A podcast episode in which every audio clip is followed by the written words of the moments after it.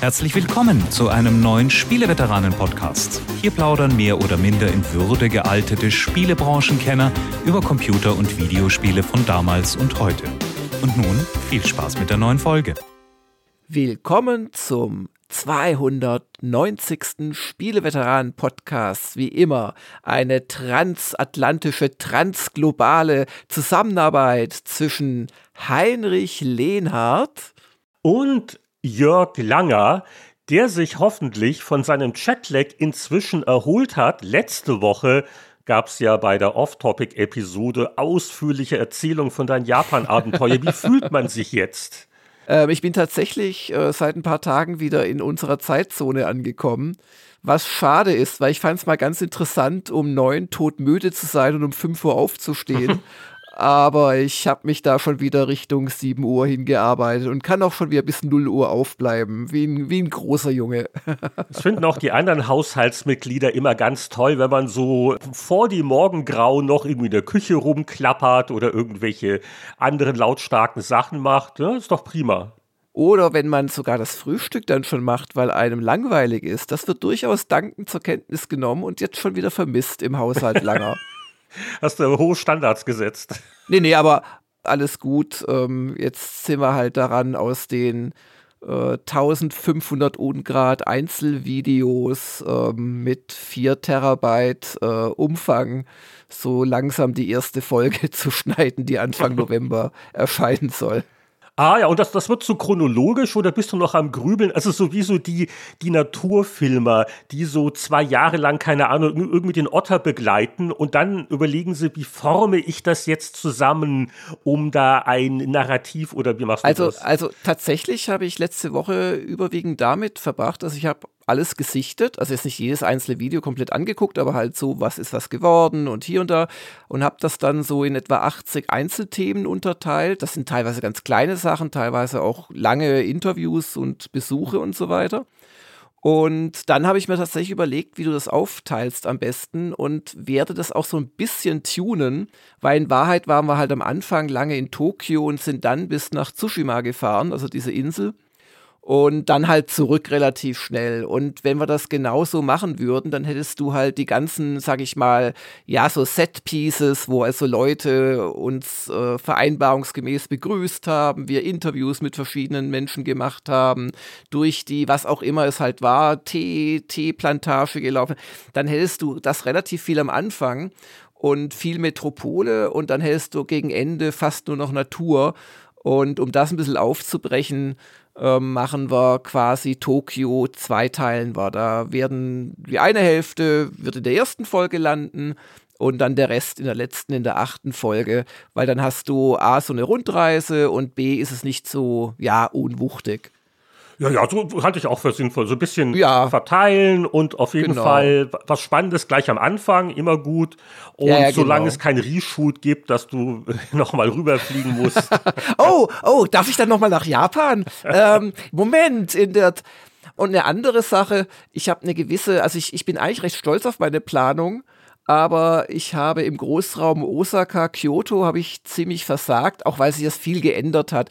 Das muss man wissen, Osaka und Kyoto liegen nebeneinander, aber man fährt da schon tagsüber anderthalb Stunden, weil da auch ein bisschen Verkehr ist und so weiter.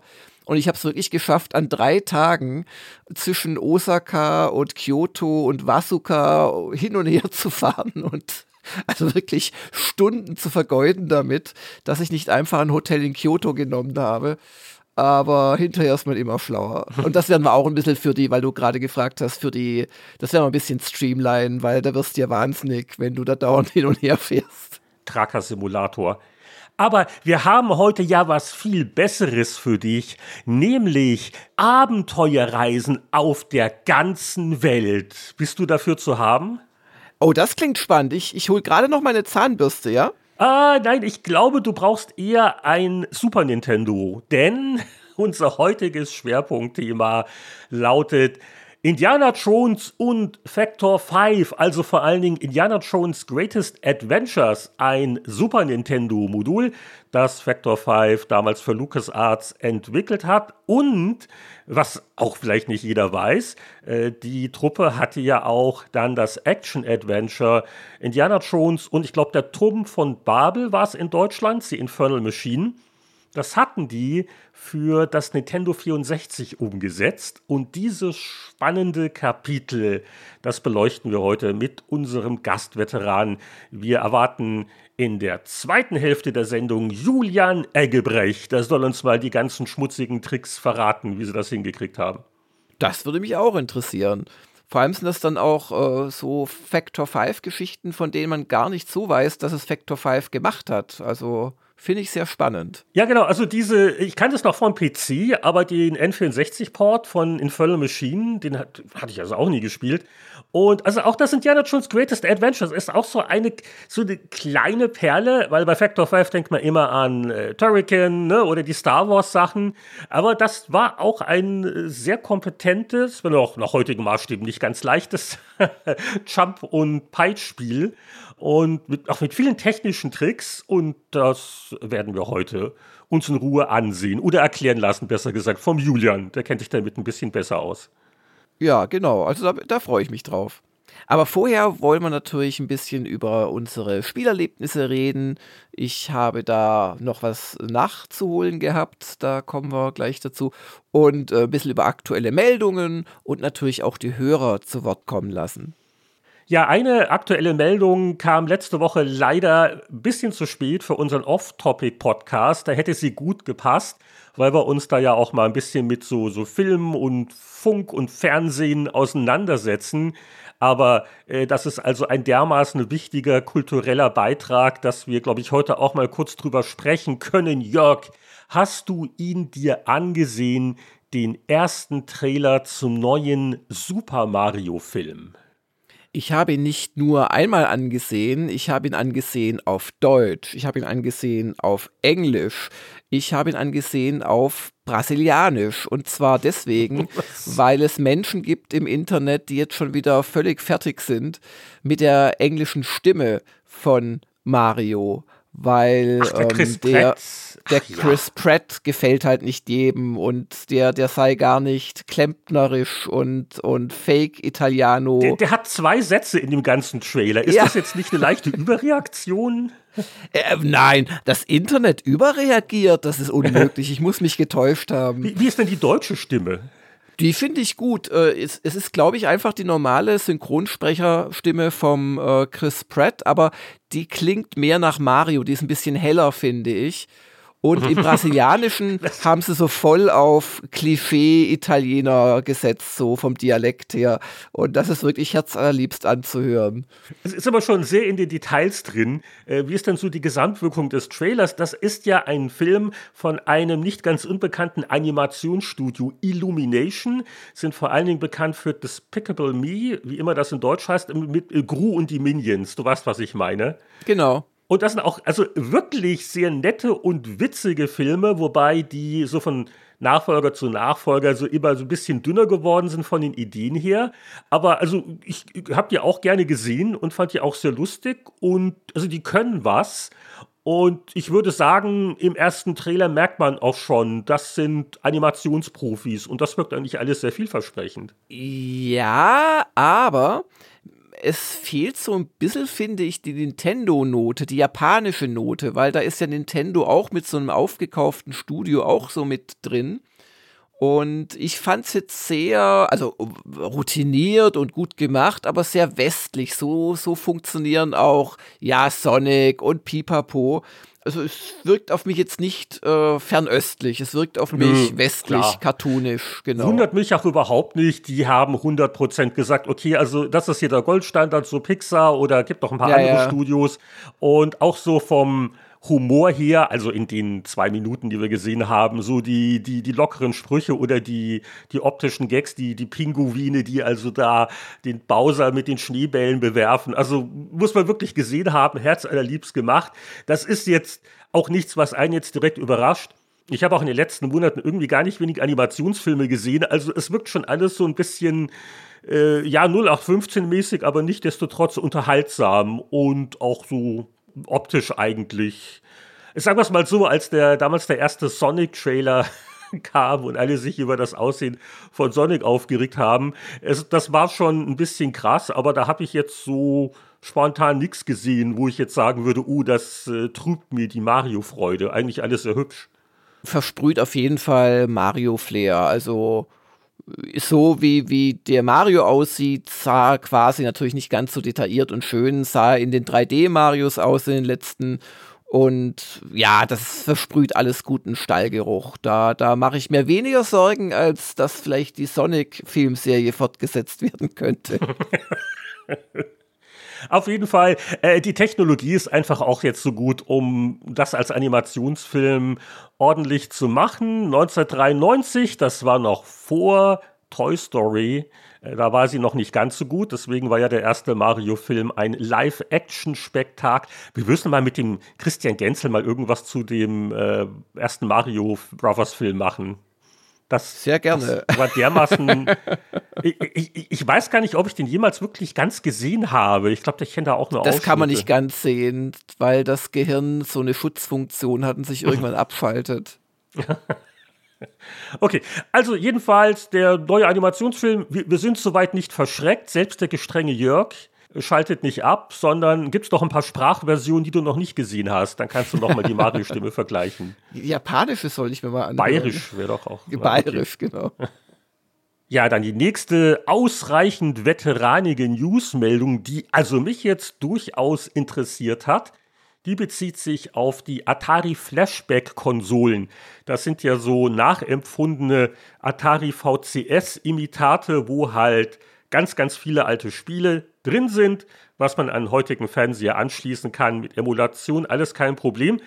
Aber das Besondere ist jetzt die Flashback Gold Edition. Die soll im Dezember diesen Jahres herauskommen. 130 Spiele dabei, Soweit, so gut. Aber was mich jetzt doch besonders erregt, das sind die beiden Pedals. Pedals, ja, ja. Weil diese Sonderedition, die, glaube ich, ein bisschen teurer ist, glaube so um die 100 Euro, da sind halt nicht nur zwei Joysticks dabei, sondern auch die Pedals. Und die hatte ich nie, weil äh, das, das hatte sich nicht wirklich gelohnt. Das wäre eine extra Anschaffung gewesen. Als Schüler ist das ja mit den finanziellen Ressourcen so eine Sache.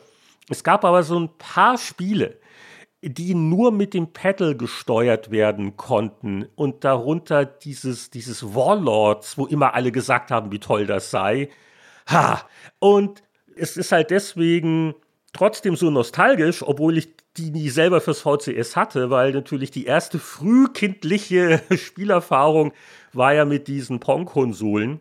Und äh, das war ja alles so Pedal-basiert, sozusagen. Also, also noch einmal so, so ein Pedal und so schön, äh, so analog, so hin und her das drehen, das stelle ich mir eben äh, schon irgendwie sehr schön vor. Ha!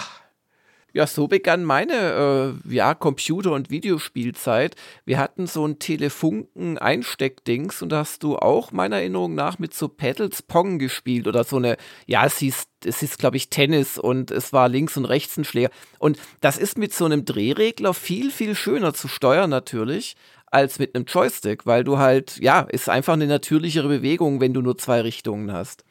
Und es ist natürlich Breakout dabei als Pedal-Spiel. Ja, auch ein ganz ja. primitives, sehr simples Rennspiel. Aber ich weiß noch von damals, ah, das hätte ich gern mal gespielt, das Night Driver. Was ja auch, glaube ich, äh, auf irgendeinem 70er-Jahre-Automaten basiert. Also schlichter geht's nicht. Aber das ist, und wenn ich mir je so ein Atari Flashback kaufen würde, dann diese Version mit, mit Pedals. Und dann stauben sie wieder vor sich hin. Aber trotzdem, sieht alles ganz hübsch aus. Und das wollte ich doch mal erwähnt haben, weil der eine oder andere ist ja alt genug, um sich ans VCS zu erinnern. Naja, aber wenn du das vielleicht sogar zulegst, freuen wir uns natürlich auf einen Erfahrungsbericht hier bei den Spieleveteranen. Äh, oder du organisierst mir ein Testmuster, ist doch kein Problem, oder? genau, was ist sonst passiert? Also vielleicht in die andere Richtung, ganz neue Hardware. Heinrich, du hast doch bestimmt auch mal wieder vor, dir ein neues Auto zu kaufen und ähm, vielleicht einen gebrauchten. Und ich sage dir, tu es nicht, weil zum selben Preis bekommst du doch eine Grafikkarte. und zwar sind die RTX. Das, das kommt auf den Gebrauchten an. Gibt es bei euch auch den großen Automangel? Also die Gebrauchtwagenpreise sind Ja, das ist der Hammer. erstaunlich das ist hoch. der absolute Hammer. Ja. Ich freue mich, dass ich gerade kein gebrauchtes oder sonst wie Auto äh, akut brauche, neu oder so, weil du hast echt, auch beim Mietwagen schlägt das sowas von durch. Lastenfahrrad, das ist der Durchbruch. Aber das lenkt nicht ab von der RTX-Serie von Nvidia, die 4000er. Was? Es sind schon seit ein paar Tagen so die, die 4080er angekündigt worden oder seit ein paar Wochen mittlerweile und jetzt wurde auch die äh, Ankündigung wahr und es sind die ersten RTX 4090 Grafikkarten erschienen. Dazu muss man wissen, dass die zwischen 1950 und 2520 Euro kosten. Aber dafür ist das schnellste, was es irgendwie gibt. Das ist doch auch wieder schön. Ist es schneller als ein Gebrauchtwagen? Kann ich damit auch zum Getränkemarkt fahren? Ja, also wenn du es schaffst, Hitze in Energie umzuwandeln und dich damit anzutreiben, vielleicht in einem kleinen Fesselballon, dann bist du da unter Umständen schneller als mit deinem Gebrauchten. Die Dinger fressen nämlich 450 Watt. Das ist ganz ordentlich. Ist Da das noch legal früher- mit den ganzen Energiekrisen, die wir Das- gerade haben? Das, das ist die Frage. Also, das ist ernsthaft eine Frage, die ich mir gerade stelle. Wir haben hier unsere erhöhten Abschlagsrestzahlungen da gerade bekommen für die letzten Monate und ähm, holla, da passt schon fast eine RTX 4090 rein. und da jetzt äh, 450 Watt, also das ist die Spitzenleistungsaufnahme, aber trotzdem da rauszupulvern.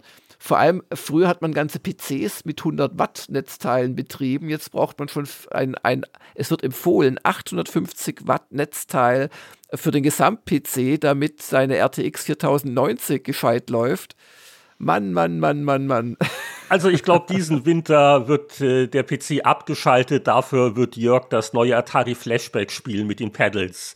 Aber da kann man nicht so schön den Raum wärmen. Weil ganz ehrlich, wenn ich hier den, wenn ich hier den unseren normalen Spiele-PC, ich habe ja ein winziges Büro, das sage ich ja ab und zu, sind so etwa 10 Quadratmeter oder 9 könnten es auch sein.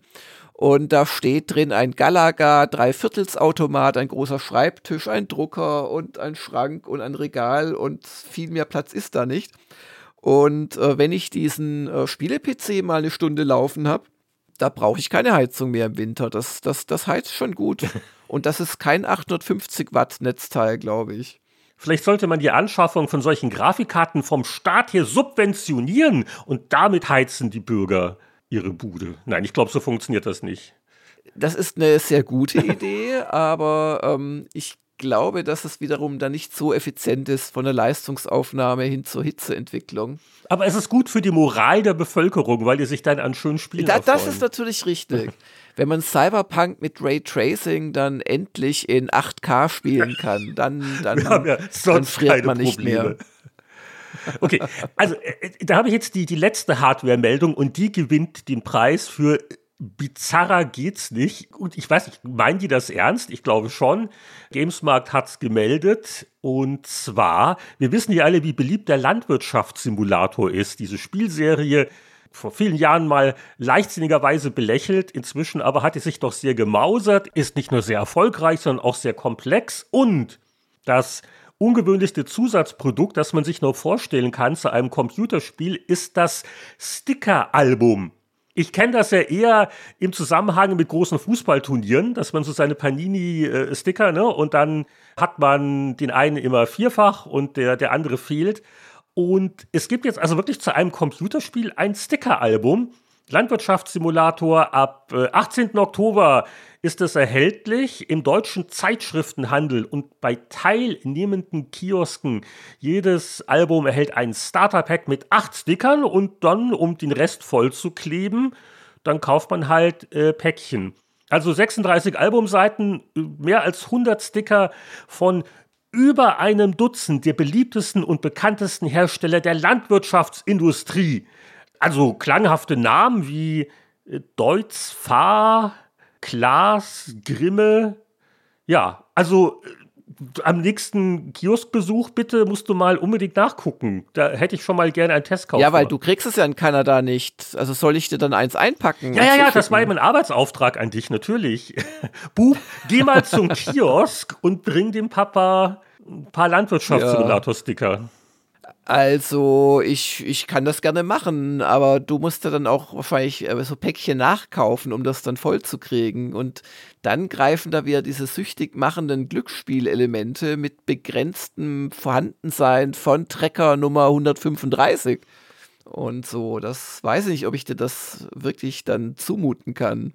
Mann, aber das sind Vermarktungsmöglichkeiten. Überleg mal, wir hätten damals so zu Powerplay-Zeiten auch ein Sticker-Album haben können, wo man ja pro Redakteur die fünf verschiedenen Meinungskasten-Varianten hätte sammeln können. Mhm. Und so weiter Wahnsinn. und so fort. Ne, meinst du, da kann man noch was machen? So das Spieleveteran-Sticker-Album? das sollen uns die Zuhörer sagen. Also können gerne ein Crowdfunding machen. Aber natürlich müsste ich seltener sein als du, Heinrich. Siehst schon, wie die Preise für gebrauchte Jörg Langers, nein, äh, gebraucht dessen genau. ist ja schon genau. eingeklebt. Das und, und dann, dann, dann gibt es mich nur ein einziges Mal in der Elfenkönig-Montur.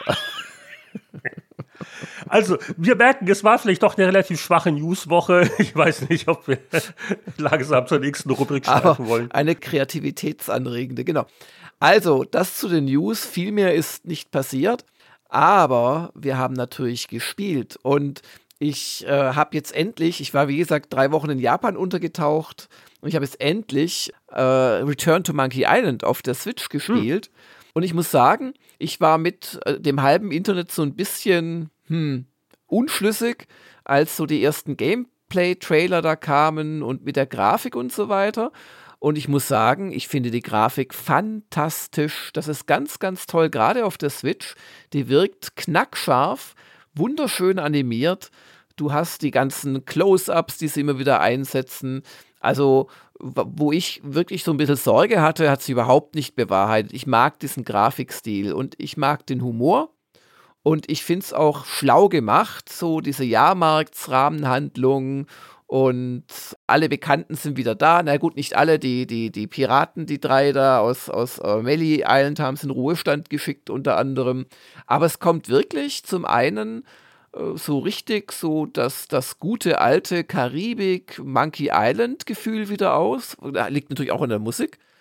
Und zum anderen wirkt es aber trotzdem wie ein modernes Spiel und nicht wie so ein verzweifeltes so Ranwanzen an, an die Pixeloptik von damals. Ich äh, spiele es im sogenannten schweren Modus, wo halt einfach, ich, ich, das ist der normale Modus, da sind halt alle Puzzles drin. Und ich fand es jetzt hinreichend schwer bis teilweise eher zu einfach. Aber wenn man doch mal hängt, dann kann man sich sofort im Spiel, das findet man nach so einer halben Stunde, glaube ich, kriegt man das ins Inventar, das quasi Ingame-Tippsbuch aufschlagen.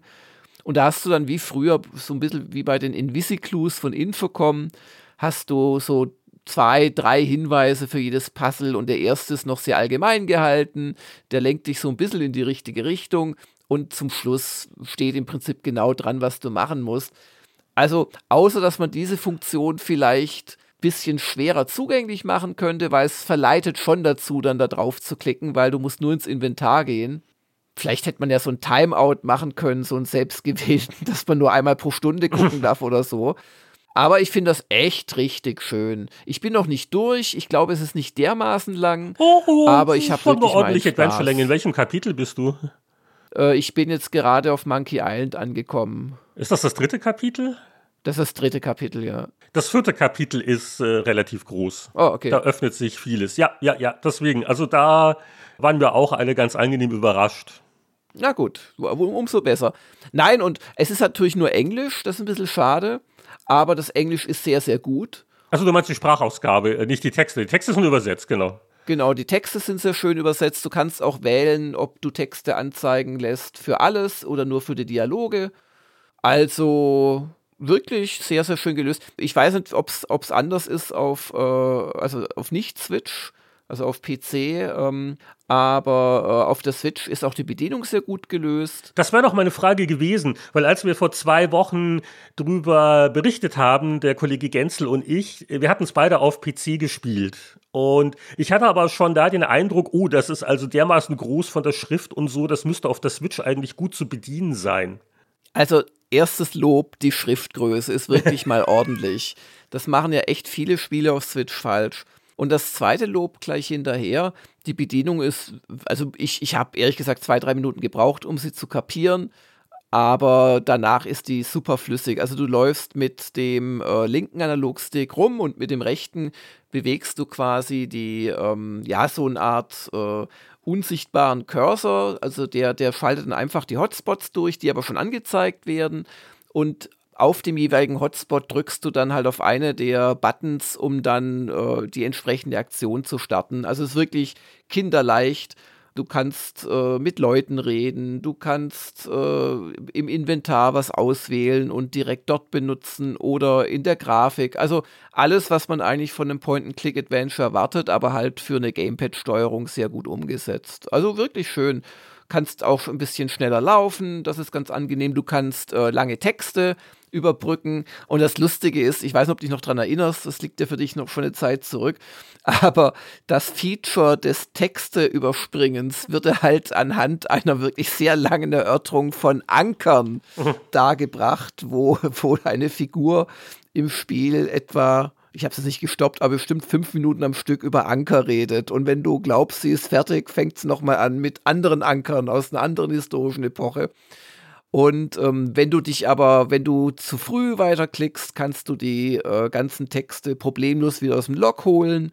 Also ist wirklich, wirklich schön gemacht. Aber äh, Komfort ist ja das eine, aber ich habe einfach auch beim Spiel den Eindruck, dass das ein richtig schönes ist. Also ein humoriges mit einer schönen Story. Und die Puzzles sind, wie gesagt, äh, nett, bis, bis teilweise auch schwer. Also ich glaube, da hat man als alter Fan wirklich Freude dran. Und ich glaube aber auch, dass man, wenn man jetzt mit den alten Monkey Islands nichts am Hut hatte oder einfach zu spät zum Spieler geworden ist oder von der Konsole kam oder was auch immer, kann man es, glaube ich, auch mit Freude spielen. Klar, du verstehst diverse Seitenhiebe nicht, aber viele andere versteht man. Also wenn, wenn bei der Suche nach dem Mob wenn da dann so Jedi Knight Einflüsse kommen und der quasi zum Lichtschwert, ach, lauter, also wirklich viele popkulturellen äh, Referenzen und ein paar Sachen kapiert man dann halt nicht, aber das ist auch nicht so schlimm, finde ich, weil, weil der Humor an sich passt und das Spiel an sich sehr gut ist. Ja, also, es hat mein Daumen nach oben. Dein Segen hat's auch. Genau. Ihr wart ja auch schon sehr angetan. Ja, ich habe mir was äh, relativ Neues angeguckt. Das kam vor ein paar Wochen raus, hat mich von der Beschreibung hier neugierig gemacht, denn es ist die Kombination aus einem Ego-Shooter, Metal-Musik und einem Rhythmusspiel. Und sowas kannte ich jetzt in der Form noch nicht. Und da das auch auf Game Pass dabei ist, habe ich es mir mal angeguckt und bin durchaus amüsiert von Metal Hell Singer. Das ist ein, ich würde mal sagen, Doom-inspirierter Ego-Shooter, wo man durch verschiedene Höllen reist und wo man so Raum für Raum viele Gegnerwellen bekämpft und dann sind die alle mal weg und es wird nichts mehr gespawnt und dann kann man sich zum nächsten Abschnitt in dieser Hölle begeben das Ganze mündet in einen Bosskampf. Also ich glaube, äh, Arena-Shooter-Stil ist das aber halt als Einzelspieler-Titel. Das ist nix Multiplayer. Und der Witz ist halt, dass du dazu angehalten wirst, im Rhythmus der Musik des Beats zu ballern. Und das ist witzig. Äh, die, die Musik ist auch ganz schwungvoll, wie der Name schon andeutet. Geht es also jetzt nicht um deutschen Schlager oder schwedische Folklore, sondern es ist Metal. Äh, jetzt also Künstler, die ich jetzt nicht unbedingt kannte, aber ich bin da auch mit der zeitgenössischen skandinavischen Metal-Szene nicht allzu vertraut. Und auf jeden Fall äh, klingt irgendwie gut und es, es passt zu, zu diesem Spielablauf, wo man ständig rumrennt und äh, Dämonen in Stücke schießt. Und auch abhängig davon, wo gerade dein Multiplikator ist, gibt es dann auch äh, Extraspuren. Also wenn du den, den 16-fach hast, dann hört man auch die Leadsängerstimme. Ah, und dann wird es natürlich, also, genau, ja, ja. Genau, also es passt sich immer so ein bisschen an, wie du gerade im Spiel bist. Und äh, ja, es ist alles so ein bisschen score-basiert, äh, ein bisschen oldschool. Es ist jetzt kein Spiel, wo man eine lange, äh, interessante Story unbedingt erlebt, sondern ähm, du hast für deinen Run, ich glaube auf dem Standardschwierigkeitsgrad, äh, zwei Reinkarnationsmöglichkeiten. Du hast also drei Bildschirmleben. Und wenn das letzte Leben verbraucht ist, dann fängst du den Run halt wieder an. Aber wenn du eine neue Waffe vielleicht jetzt da freigeschaltet hast, dann kannst du die beim nächsten Run von Anfang an benutzen. Das ist ein kleiner Vorteil. Und was auch ganz nett ist, wenn du eine Hölle geschafft hast, äh, kannst du halt zur nächsten weiter. Oder du kannst äh, ein paar Prüfungen auch bestehen, wo es bestimmte Sonderregeln gibt. Und wenn du das dann abschließt innerhalb von einem Zeitlimit oder so, dann kriegst du quasi wie einen Bonus auf bestimmte Sachen, dass du den, den Rhythmus leichter halten kannst. Mhm. Das, äh, also, was das Spiel dann ein bisschen leichter macht man muss schon ein bisschen aufpassen und auch mal Geduld haben. Hier und da gibt es einfach mal ein Level, wo man, ah, und ah, da kommt der jetzt hier und da und das fällt dann ein bisschen leichter im nächsten Versuch. Aber die, die Sache mit dem Kämpfen im Rhythmus, die ist schon irgendwie cool und äh, ist auch äh, sehr befriedigend. Du kannst auch dann wenn du einen Gegner ins Taumeln gebracht hast, dann mit der Taste E, dann springst du zu dem hin, machst deinen Finishing Move und dann lässt er halt grüne Dinger fallen, die dir wieder Gesundheit zurückgeben. Denn allzu viel Treffer hält also dein Höllenheld, oh, das ist ein Satz, hält dein Höllenheld nicht aus. Aber dafür gibt es halt äh, reichlich Möglichkeiten, durch äh, Gegnerdezimierung da wieder aufzutanken. Und ja, ist jetzt nicht das äh, große Epos, wo ich jetzt sage, jeder muss es spielen. Aber äh, ist jetzt der erste Ego-Shooter seit einer Weile, den ich jetzt wieder angefasst habe und den finde ich lustig. Gerade war man auch so mal, auch mal eine gute halbe Stunde, ich mache jetzt mal einen Run, so zum Abreagieren und die Musik ordentlich aufdrehen. Das hat schon eine gewisse Spaßigkeit. Vielleicht nicht direkt vom Einschlafen spielen, kann schon recht auffühlend sein. Aber so als äh, der B-Movie ist es nicht, als B-Shooter, aber mit äh, solidem Spielspaßfundament und äh, ganz kerniger Musik würde ich Metal Hellsinger durchaus empfehlen. Ja, du hast mir jetzt gerade Lust drauf gemacht. Und Fistelstimmen, die mich dann antreiben, wenn ich besonders gut treffe, das stelle ich mir sehr interessant vor. Ja, und dann noch ein anderes, wirklich kleines Indie-Spiel, das ich mal ein bisschen ausprobiert habe, weil der Titel ist so witzig. You suck at parking.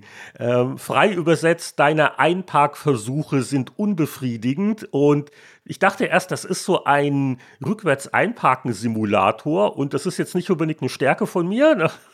ein bisschen Fortbildung. Aber nein, das ist eigentlich ein Rennspiel, ein arcadiges Rennspiel das so von der Perspektive so an die RC Pro Amps erinnert. Also siehst du alles so von außen, Ansicht, gute Übersicht, isometrisch. Und der Gag ist der, äh, in dem Moment, wo das Auto zum Stillstand kommt, endet der Rennversuch. Ist jetzt kein großes Problem. Also du kannst dann gleich quasi mit einem neuen Leben, mit einem neuen Auto im selben Level weitermachen, verlierst halt ein bisschen Zeit. Aber wer, wer bremst, verliert nicht unbedingt. Also bremsen geht sogar. Aber wenn du zum Stillstand kommst, du, du kannst nicht mehr weiterfahren. Du kannst auch nicht zurückfahren. Das heißt, wenn du eben diese Parkflächen erreichen willst, die also in der Regel zum Levelziel gehören, musst du so mit einer schon so kontrollierten Beschleunigung da so, so reinrutschen und das irgendwie berühren. Aber viel Präzision ist nicht erforderlich. Es reicht also auch, wenn so ein Vorderreifen das berührt und das zählt als erfolgreich geparkt. Und äh, es ist, äh, es ist ganz nett. Mm, also ich habe da ein paar Levels gespielt. Ich habe auch mal kurz den Multiplayer-Modus ausprobiert der ist halt ganz amüsant äh, und sie haben so vielleicht versucht, ein bisschen so äh, Fall Guys-Vibes. Also es hat so diesen Gaudi-Charme und jeder braust da vor sich hin und versucht halt möglichst schnell, möglichst viele Parkbuchten innerhalb des Zeitlimits zu erreichen. Ist jetzt nicht das so Megaspiel, aber so als kurzzeitige Belustigung fand ich es ganz nett. Wenn es auch meine Hoffnung nicht erfüllt hat, dass ich damit mein Einparkvermögen verbessern kann. Leben. Es wird, es wird eher verschlechtert, weil ich jetzt immer mit quietschenden Reifen so schlittern zum Stehen komme. Oh. also, Hörerpost. Ganz kurz vielleicht ein wenig Feedback zur letzten Episode. Das war der Off-Topic-Podcast exklusiv für unsere Patreon-Unterstützer. Und auf spieleveteran.de hat uns Jarmusch X auf einen unserer zahlreichen Aussprachfehler hingewiesen. Und das fand ich interessant. Äh, ich wollte es nicht glauben. Ich habe dann hier die äh, Muttersprachlerin vor Ort äh, gefragt und die hat das aber bestätigt. Und zwar, wir haben über den Film Anführungszeichen Licorice Pizza gesprochen und haben, ich weiß nicht wie oft, Licorice gesagt. Das Wort für Lakritze falsch ausgesprochen. Es ist nämlich Licorice. Licorice? Im Licorice, Ernst? Licorice Pizza. Licorice? Genau. Und äh, das wollten wir doch mal kurz hier jetzt auch geteilt haben. Vielleicht sind wir nicht die Einzigen, die da falsch gelegen wären. Also, falls ihr jemals im englischsprachigen Ausland alle beeindrucken wollt, wenn ihr, äh, wobei, also Lakritze ist ja auch so ein ekliges Zeug. Äh, nie im Leben Bitte, würde ich äh, das irgendwie irgendwo äh, bestellen wollen. Deswegen brauche ich das Wort eigentlich nicht.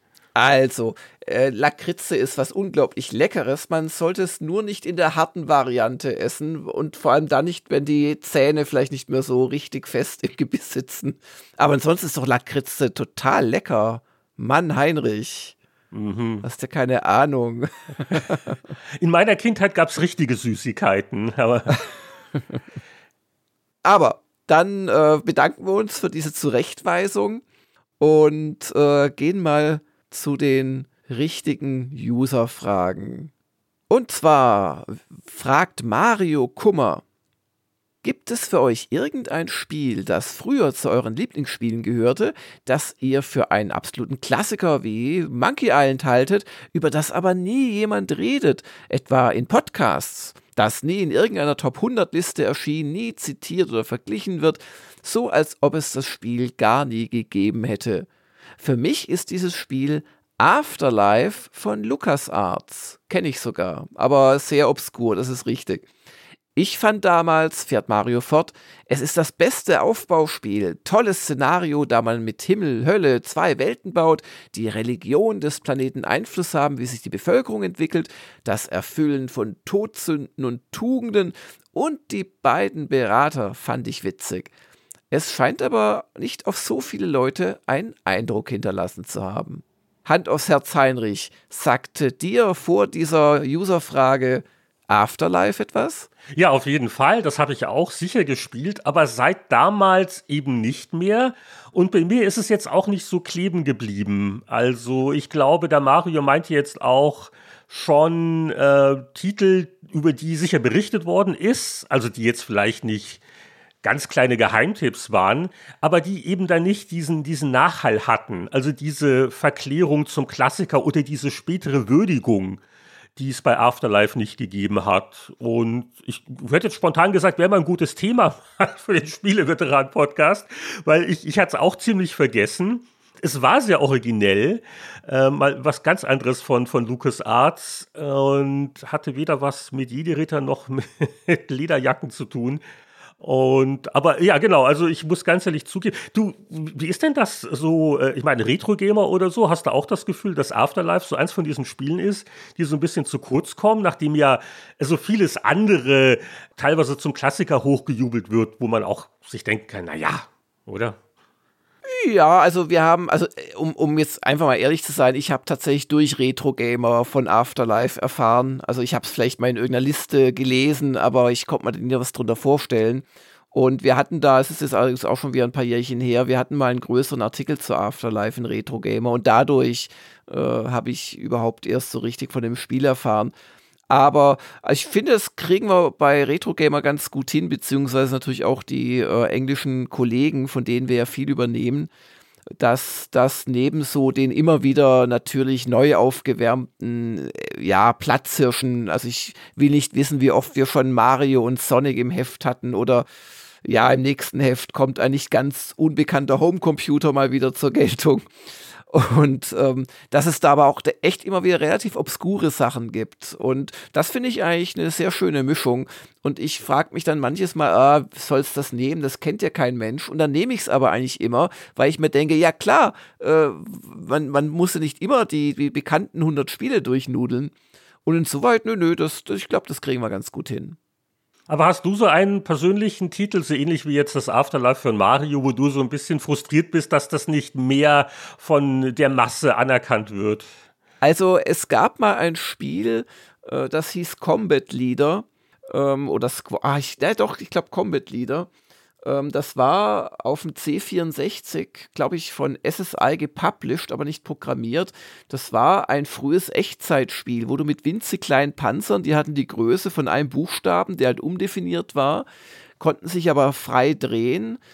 Hast du so, so kleine Panzertrupps gesteuert und äh, bist so über eine Landschaft gefahren, die so Höhenlinien hatte für Hügel und so weiter? Und es gab Sichtlinien und dann gab es so Explosionen und Nebelbeschuss und so. Das war total faszinierend und kennt kein Mensch. Es war sehr grün.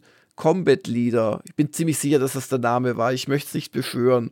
Und das ist für mich schon so ein bisschen ein Klassiker, den aber, wie gesagt, also außer mir wirklich niemand kennt. Der Combat Leader, ich habe gerade gegoogelt, gab es auch für Atari. Sehr schön. Und ähm, Gott, wie hieß dieses eine Spiel? Vielleicht weißt du das wo man im Prinzip nur auf Eisschollen es balancieren musste, um nicht ins Wasser zu fallen. Das hat mich eine ganze Weile fasziniert. Wie hieß denn das? Auf dem C64. Eisschollen ins Wasser. Äh. Ja. Nein, nein, also du warst auf einer Eisscholle und musstest da quasi balancieren, um möglichst lange nicht runterzufallen. Das hat mich eine gute Weile fasziniert, aber ich würde es nicht zum Klassiker hochchessen. Ja, und bei dir, Heinrich? Oh Mann, ich suche ja verzweifelt nach Gedächtnisstützen. Das ist der Nachteil, wenn man eben nicht die schöne Sammlung hat mit den physischen Packungen im Regal, wo man jetzt mal so kurz äh, rauf und rab gehen würde. Brauchst natürlich eine Leiter, weil es so viele Packungen sind. Und dann, ach ja, und dieses und jenes. Ich äh, schummel jetzt vielleicht mal kurz, indem ich hier in meine, meine Buchlisten gucke. das ist ja mal ein großer Spaß. Und da äh, nenne ich vielleicht mal für 85 zwei, zweieinhalb Titel, die jetzt auch nicht völlig unbekannt sind, aber die, ich weiß nicht, ob die ausreichend gewürdigt worden sind. Das eine ist das Actionspiel Super Pipeline 2 und das andere ist äh, Kennedy Approach von Microprose. Ah, mhm. Also das sind alte Titel, die jetzt nicht direkt obskur sind, aber auch nicht so wahnsinnig anerkannt sind als große Klassiker und äh, vielleicht das Sportspielgenre im Allgemeinen wird ein bisschen diskriminiert. Ich weiß nicht, ob es äh, genug Leute gibt, die zum Beispiel das äh, NES Eishockey von Nintendo als das Meisterwerk anerkennen, dass es äh, wirklich war. Aber ja, es ist äh, schwierig. Ne? Also so ein bisschen bekannt, aber nicht zu bekannt. Mir fallen spontan nur so vielleicht noch ganz obskure Sachen ein, wie so NHL-Hits oder so. Ja, da habe ich natürlich auch noch Dinge anzubieten. Also War in Russia von SSG ein wirklich super abstraktes äh, Kriegsstrategiespiel, wo Divisionen quasi die Hitpoints deiner eigentlichen Spielsteine waren. Ähm, das habe ich sehr gerne gespielt. Oder fallen mir noch ein paar andere ein. Ashes of Empire, aber das ist kein Geheimtipp, Ashes of Empire, dieses frühe Postspiel. Auf jeden Fall äh, tolle Zuschrift und ja, also durchaus anregend für uns, wenn wir mal wieder mal ein altes Spiel machen wollen, was halt nicht einer der üblichen Klassiker ist mit den naheliegenden Jubiläen und so, mal was außer der Reihe, da werden wir uns mal Afterlife auf jeden Fall aufschreiben. Und da höre ich schon jemand ganz ungeduldig mit der Peitsche knallen, das muss doch der Julian sein. Dann holen wir den mal in die Runde dazu.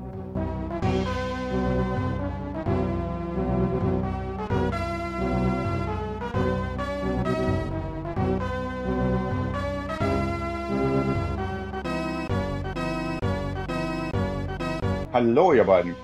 Hallo Julian. Hallo Julian. Sind die Peitschen noch geschmeidig? Äh, freust du dich schon auf den nächsten Indie-Film? Da kommt ja wirklich nächstes Jahr, ne? Ja, ja, er kommt dann wirklich doch nochmal. Ich hatte ja, hatte ja nicht gedacht, dass das Ganze noch passiert, nachdem das Ding in, in der guten Hollywood Development Hell ähm, seit, seit, oh Gott, oh Gott, sind es jetzt zwölf Jahre oder sowas gewesen ist. Und von den, von den Sachen, die man so hört und die man gelesen hat, könnte das Ganze recht interessant sein. Mal schauen, wie sie das mit der Verjüngungsgeschichte machen, weil ähnlich wie bei wie bei Irishman von, von Scorsese tritt da ja wohl auch Harrison Ford als 40-Jähriger auf, äh, digital gemacht und alles. Aber wie gesagt, ich bin mal ganz gespannt. Oh Mann, dass wir hier keinen Videopodcast machen, da könnte ich noch mal so als, als 30-Jähriger auftreten. Genau, mit, richtig. Mit so 10, 20 Haaren mehr. Ja, genau. Du brauchst ein entsprechendes Budget, aber dann geht das. Sonst nichts ist. Aber heute interessiert uns ja die Indiana Jones Vergangenheit, denn also Julian, ein immer wieder gerne gehörter Gast, äh, wir kennen dich ja und deine Factor 5 Vergangenheit oder auch Gegenwart. Nur macht ihr heutzutage nicht mehr ganz so viele Videospiele für LucasArts. Also bei Factor 5 denkt man doch zuerst an Turrican oder mhm. Star Wars. Aber denkt man auch automatisch an Indiana Jones. Und heute wollen wir aber mal eure Indiana Jones Spielegeschichte beleuchten, korrekt? Korrekt, richtig, weil die ja ein, einerseits haben wir, glaube ich, nie drüber geredet und andererseits ist die, oder es kam nur am Rande vor, ähm, irgendwelchen persönlichen Geschichten oder sowas. Und, und, und gerade das Infernal Machine, ähm, das zweite, also das M64 Indiana Jones, das wir gemacht haben, hat eine etwas kuriose Geschichte und dann ist inzwischen ja auch rausgekommen, dass wir damals ähm, eine Mega Drive-Version von Greatest Adventures gemacht hatten, die nie erschienen ist. Insofern gibt's da sicherlich einige Sachen zu erzählen. Oh, absolut. Und wir packen wirklich jetzt beide in eine Sendung rein und machen das vielleicht chronologisch. Also wir beginnen mit Indiana Jones Greatest Adventures, das 1994 dann doch nur für das Super Nintendo erschien. Mhm. Und dann blicken wir noch auf Indiana Jones and the Infernal Machine, erschien in Deutschland, glaube ich, unter dem Namen äh, Turm von Babel. Von Babel, genau primär auf PC. Und da zum Beispiel hätte ich nicht unbedingt jetzt, äh, wenn man mich äh, aus dem Schlaf weckt, sofort gewusst, dass Factor 5 da eine N64-Version gemacht hat und die auch noch in vielerlei Hinsicht besser war. Ja, und äh, man, man lernt nie aus. Man lernt nie aus, ja, ja, genau. Ja, das war in den, in den letzten Tagen des N64, als das Ganze dann doch rapide den Bach runterging. Ähm, das, da hatten wir uns vom Timing her etwas verhauen. Und das ist ein bisschen schade, weil das bei der Spiel nie richtig zur Geltung gekommen ist. Eigentlich war die, war die N64-Version so gedacht als, ähm, naja, die PC-Version ist in vielen Bereichen dann doch nicht so doll gewesen und, und machen wir das Ganze doch mal schöner. Aber lass uns, lass uns in den frühen Tagen anfangen. Die eigentliche Geschichte von Greatest Adventures fängt nämlich 1989 an, als ich zusammen mit äh, Doc Bobo oder Boris Schneider äh, das erste Mal auf der Skywalker Ranch war. Und äh, das ist auch durchaus verbunden mit Indiana Jones spielen, aber natürlich noch nicht unserem eigenen, sondern Boris und ich sind da damals rübergeflogen, weil er im Eiltempo, ähm, da waren die gerade fertig geworden mit der englischen oder kurz davor fertig zu werden mit der englischen Version von Indiana Jones and the Last Crusade. Der Film war ja schon draußen, also wir sind, der Film kam im Mai hier raus, wenn ich mich richtig entsinne. Und Boris und ich sind im August rübergeflogen, weil wie gesagt, das Spiel war weit genug ähm, und er, er das live hier auf der Ranch übersetzen sollte. Und zu dem Zeitpunkt hatte ich ja gerade mit, äh, nicht mit Factor 5, sondern mit der Infernal Bytes äh, Truppe aus, aus Hildesheim, ähm, hatte ich Lucas Arts oder Lucasfilm Games zu dem Zeitpunkt gepitcht, dass wir Ballblazer machen wollten.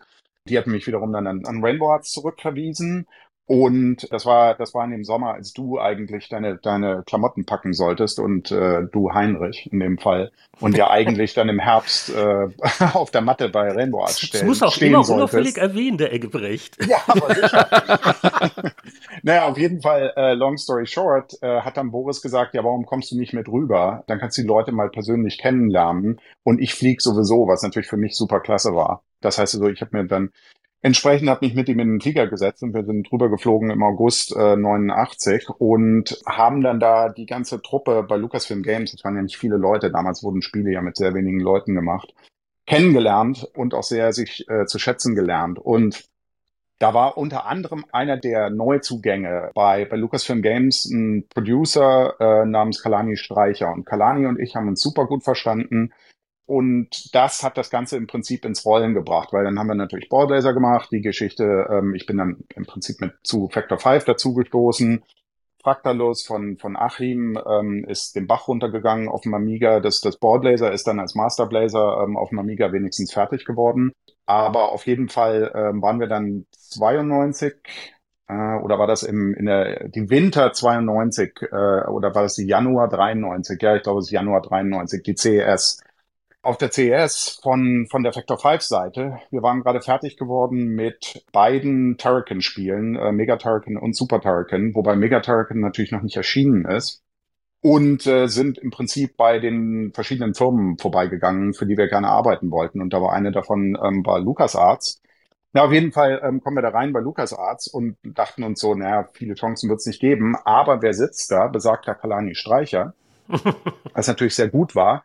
Und zu unserem großen Erstaunen, weil wir hatten natürlich äh, Module dabei, ähm, Prototypenmodule von Super Turrican und von Mega Turrican, aber zu unserem großen Erstaunen kannten die die schon, hatten die auch gespielt, liebten auch die Amiga Turricans. Das heißt also, da war durchaus Factor 5 bekannt. Und wir setzen uns also hin und man, man schwafelte so ein bisschen vor sich hin. Und dann kam auch relativ schnell das Angebot aus deren Munde, ähm, ob wir denn für sie arbeiten wollten. Und welches Spiel wir denn ganz gerne machen würden. Und äh, zu unserem großen Erstaunen, also das hatte ich, hatte ich nicht unbedingt erwartet. Aber die mochten halt die Turrican-Spiele so gerne. Und äh, da habe ich natürlich sofort gesagt Star Wars.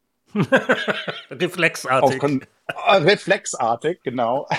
auf Konsole woraufhin dann es dann aber hieß, nee, nee, nee, lieber nicht und, und bla bla. Meine, meine Idee war schon zu dem Zeitpunkt, dass man, weil, weil ich, ich, ich kannte natürlich die Super Star Wars Spiele. Ähm, insofern wusste ich, dass Sculptured Software da im Prinzip für Star Wars auf dem SNES e in der 2D-typischen Action-Adventure-Geschichte ähm, im Prinzip den, den Markt schon hatte. Und da konnten wir natürlich nichts mehr, nichts mehr machen. Aber meine Idee war gerade eben durch die Vorstellung auch vom Super FX-Chip, dass wir die alte Obsession mit Fraktalen und Fraktalus und sowas ähm, vielleicht wieder aufnehmen könnten, weil wir hatten zwar auf dem Amiga aufgegeben, aber mit dem SuperFX wäre das ja vielleicht möglich gewesen. So im Nachhinein, mhm. im Nachhinein drüber nachgedacht, hm, weiß ich nicht, vielleicht. Könnte auch ganz schön grauselig äh, geworden sein. Aber gut, das sei mal dahingestellt. Äh, da sind wir nicht mal zu Prototypen gekommen.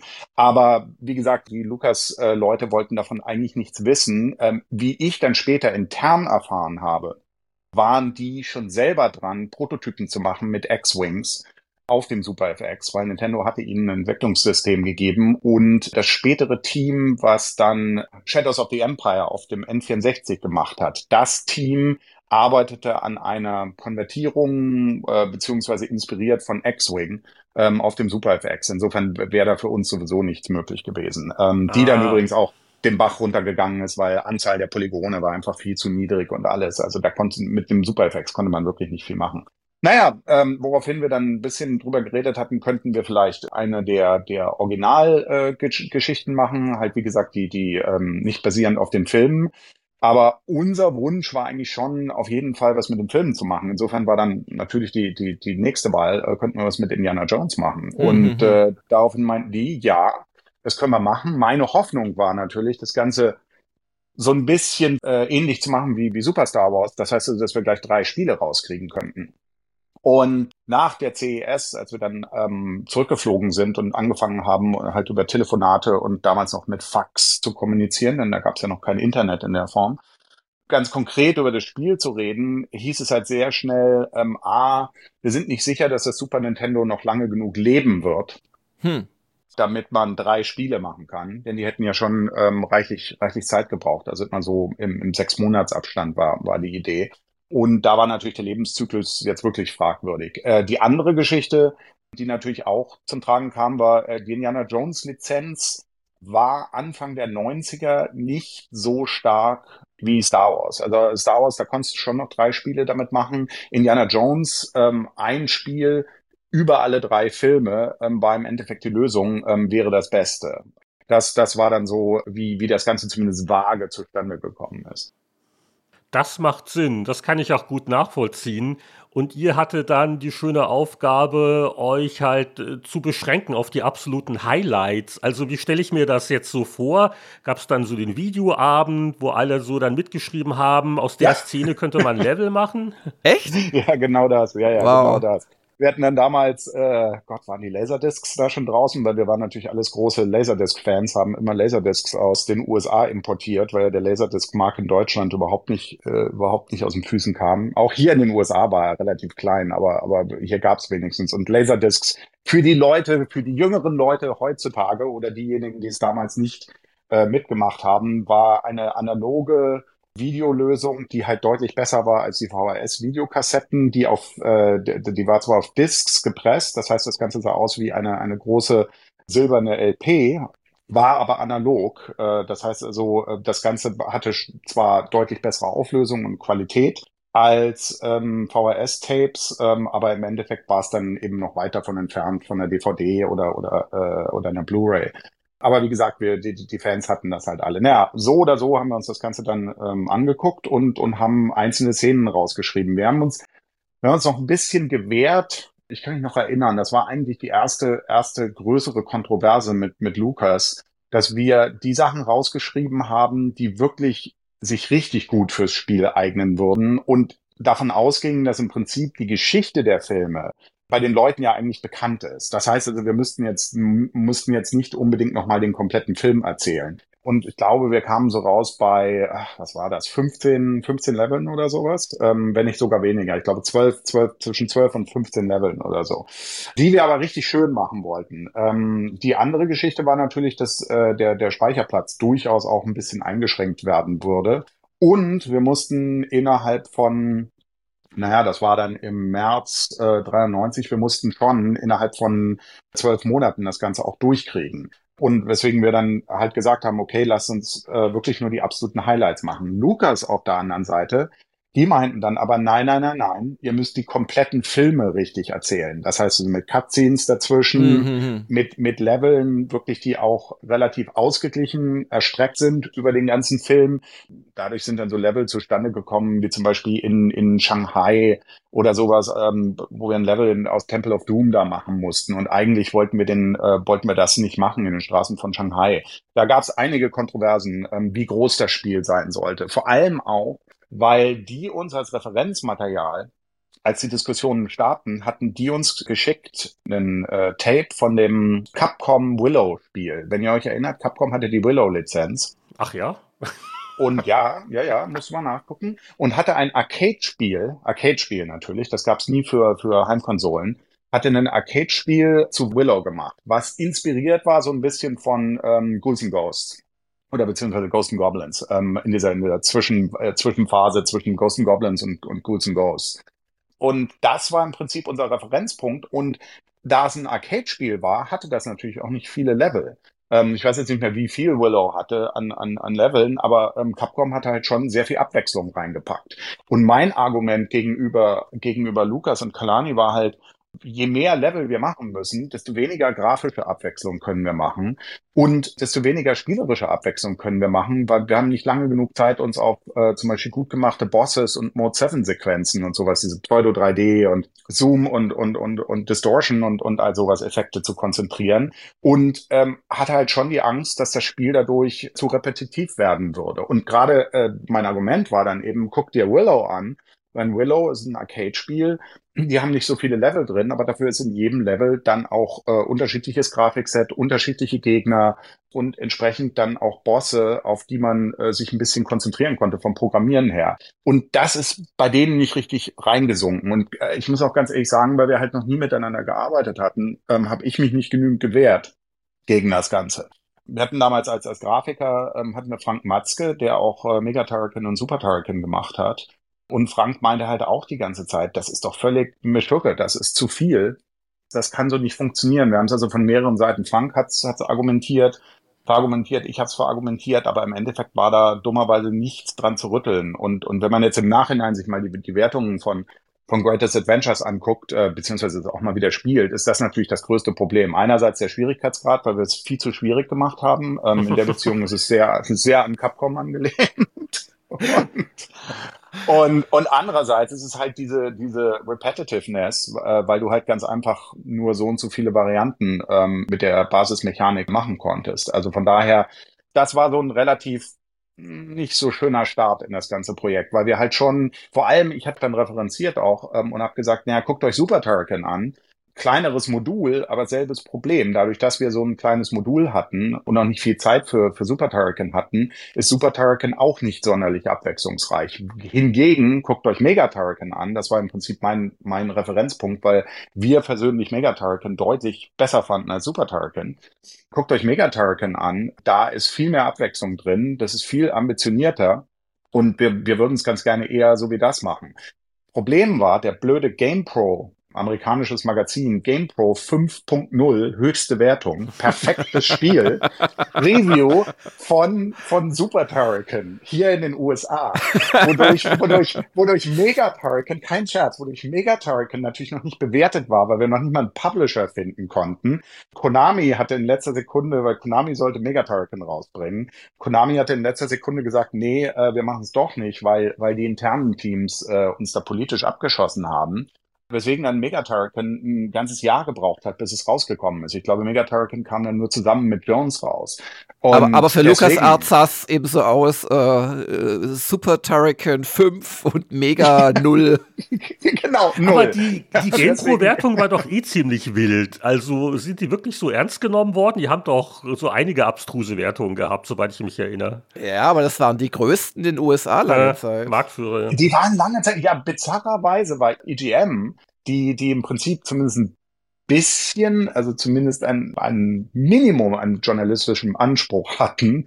Ähm, die EGM ähm, war da deutlich realistischer, aber GamePro hat sich, glaube ich, äh, da hast du recht, hat sich besser verkauft damals. Ist mir hm. völlig unklar, warum. Hm. Aber ich meine, insgesamt waren diese amerikanischen Magazine waren immer äh, recht abenteuerlich und die Wertungen, ähm, ich, ich glaube nicht, dass sich die Leute da lange, lange rangesetzt haben, um die Spiele zu spielen. Aber wie gesagt, dieser, dieser blöde, dieser blöde, perfekte äh, Super Turrican Review hat uns nicht geholfen bei der Argumentation.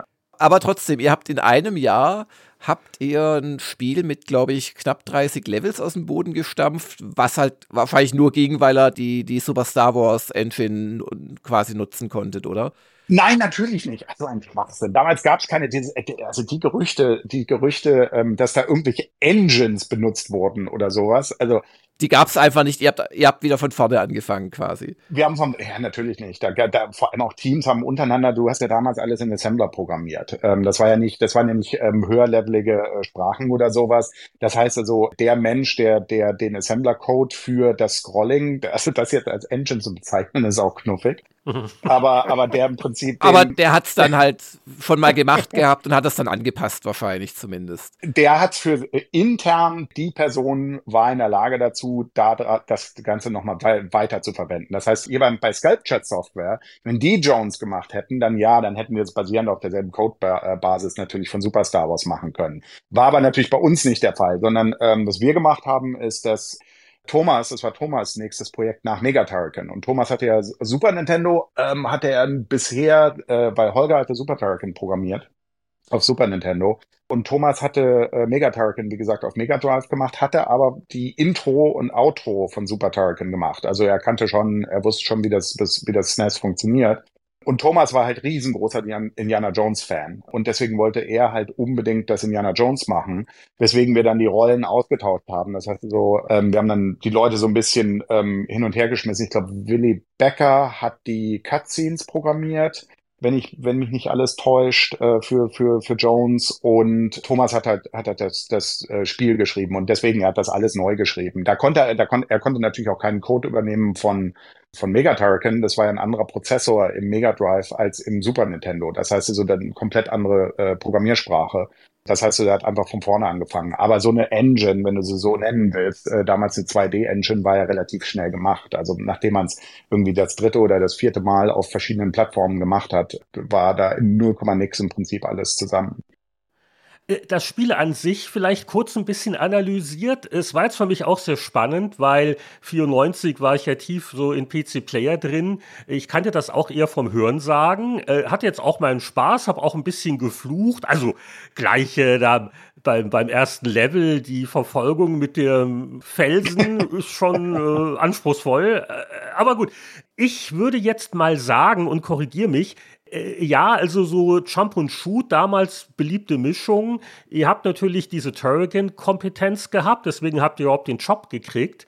Und es gab halt die Sculpture-Software Star Wars-Titel. Da wäre die eine Frage, inwieweit hat man euch dazu angehalten, die als Vorbild zu nehmen? Und das andere ist, und da hast du ja bei uns schon mal auch eine Podcast-Folge dazu bestritten, ihr habt ja ganz gerne Castlevania 4 gespielt und da wird mhm, ja auch gepeitscht genau. und gehüpft. Und war das vielleicht auch ein Einfluss? Also erstens Sculpture, witzigerweise, ähm, nee, also die Super Star Wars, A, wir mochten Super Star Wars überhaupt nicht, weil die Super Star Wars Spiele meiner Meinung nach zumindest, wie gesagt, äh, nur persönliche Meinung, waren sehr ungenau, ein typisch amerikanisches Konsolenspiel, im Gegensatz zu japanischen, die ja sehr genau sind. So. Und hauptsächlich ähm, reduziert sich das auf, du springst halt einfach nur wild rum bei Super Star Wars schwingst irgendwie deinen Lightsaber, ob nun der Lightsaber die Pixel der Monster berührt oder nicht berührt, ähm, das ist auch nicht so unbedingt, äh, dem, dem wird nicht so genau genommen. Das heißt, es ist so, so äh, wie, wie kann man es am besten beschreiben? Die amerikanischen Konsolenspiele waren sehr ungenau. Während japanische Konsolenspiele waren pixelakkurat. Deswegen sind sie auch, äh, im Endeffekt sind es die größeren Klassiker, das ist keine Frage. Also die, die Amerikaner hatten nie richtig ein Gefühl für, für die 2D, äh, für die wirklich guten 2D Jump'n'Runs.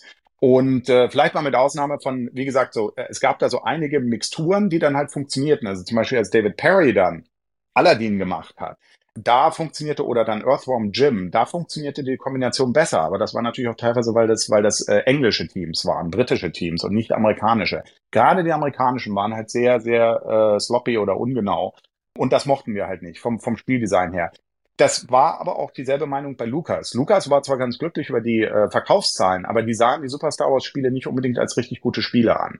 Also von daher, als sie zu uns kamen, meinten die, nee, wir wollen mehr dieses japanische Gefühl. Und nochmal, haben uns deswegen das Capcom-Ding, was ja von Capcom äh, Japan gemacht wurde, diesen Automaten, den Willow-Automaten gezeigt, der natürlich typisch japanisches Spielgefühl hat. Also das, das war die einzige Vorgabe. Und explizit die Vorgabe war, äh, vergesst Super Star Wars äh, muss überhaupt nicht so sein.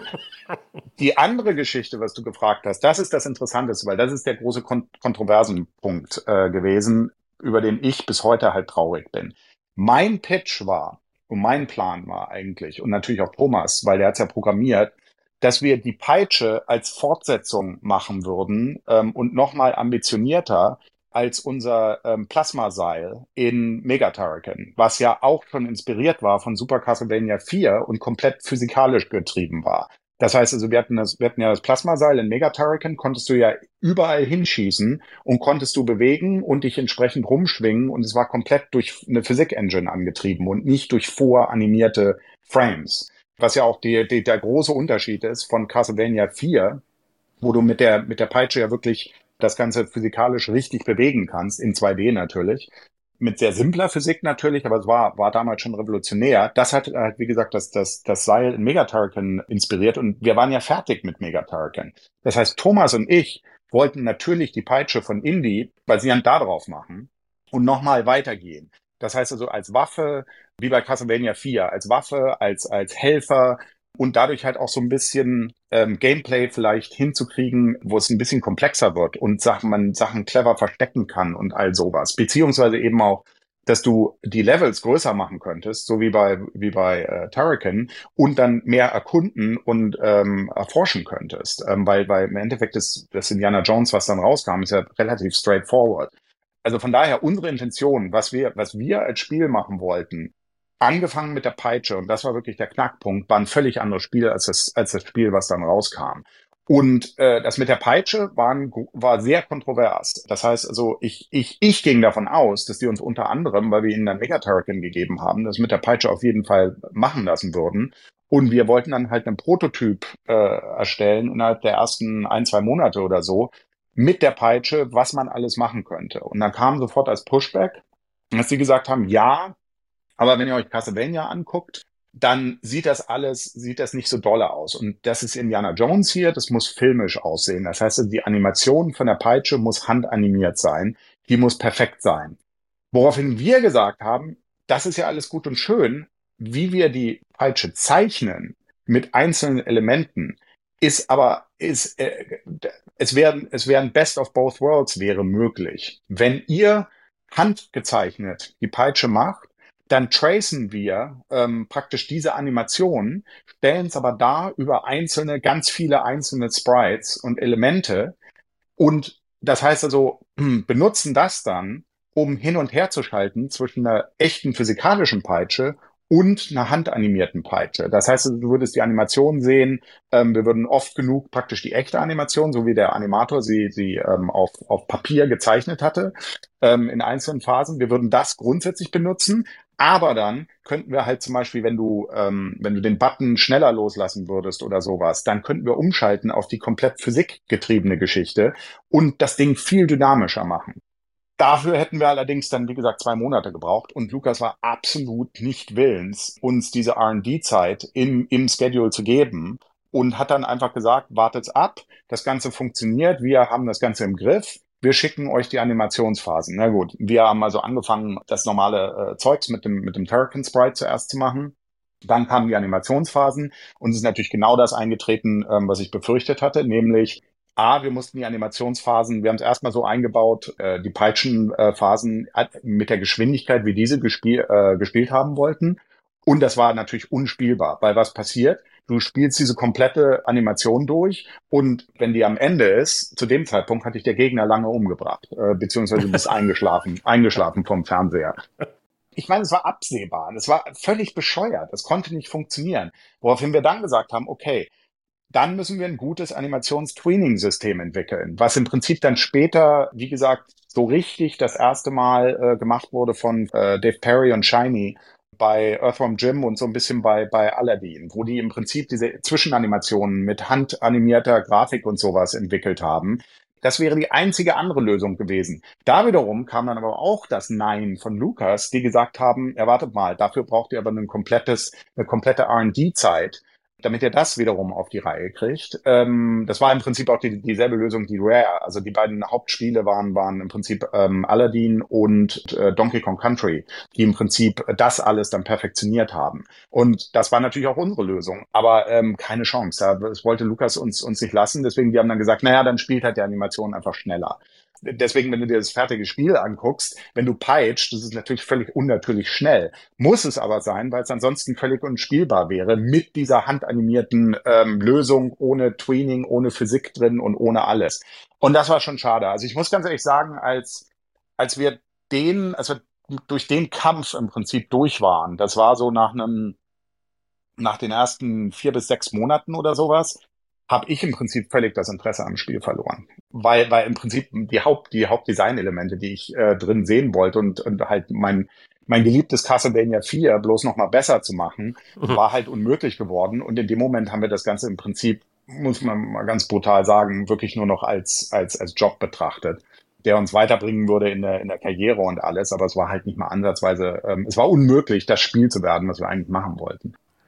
Also dafür, dass das dann eher so ein Anführungszeichen Job nur noch für euch war, spielt sich das aber immer noch ausgesprochen gut.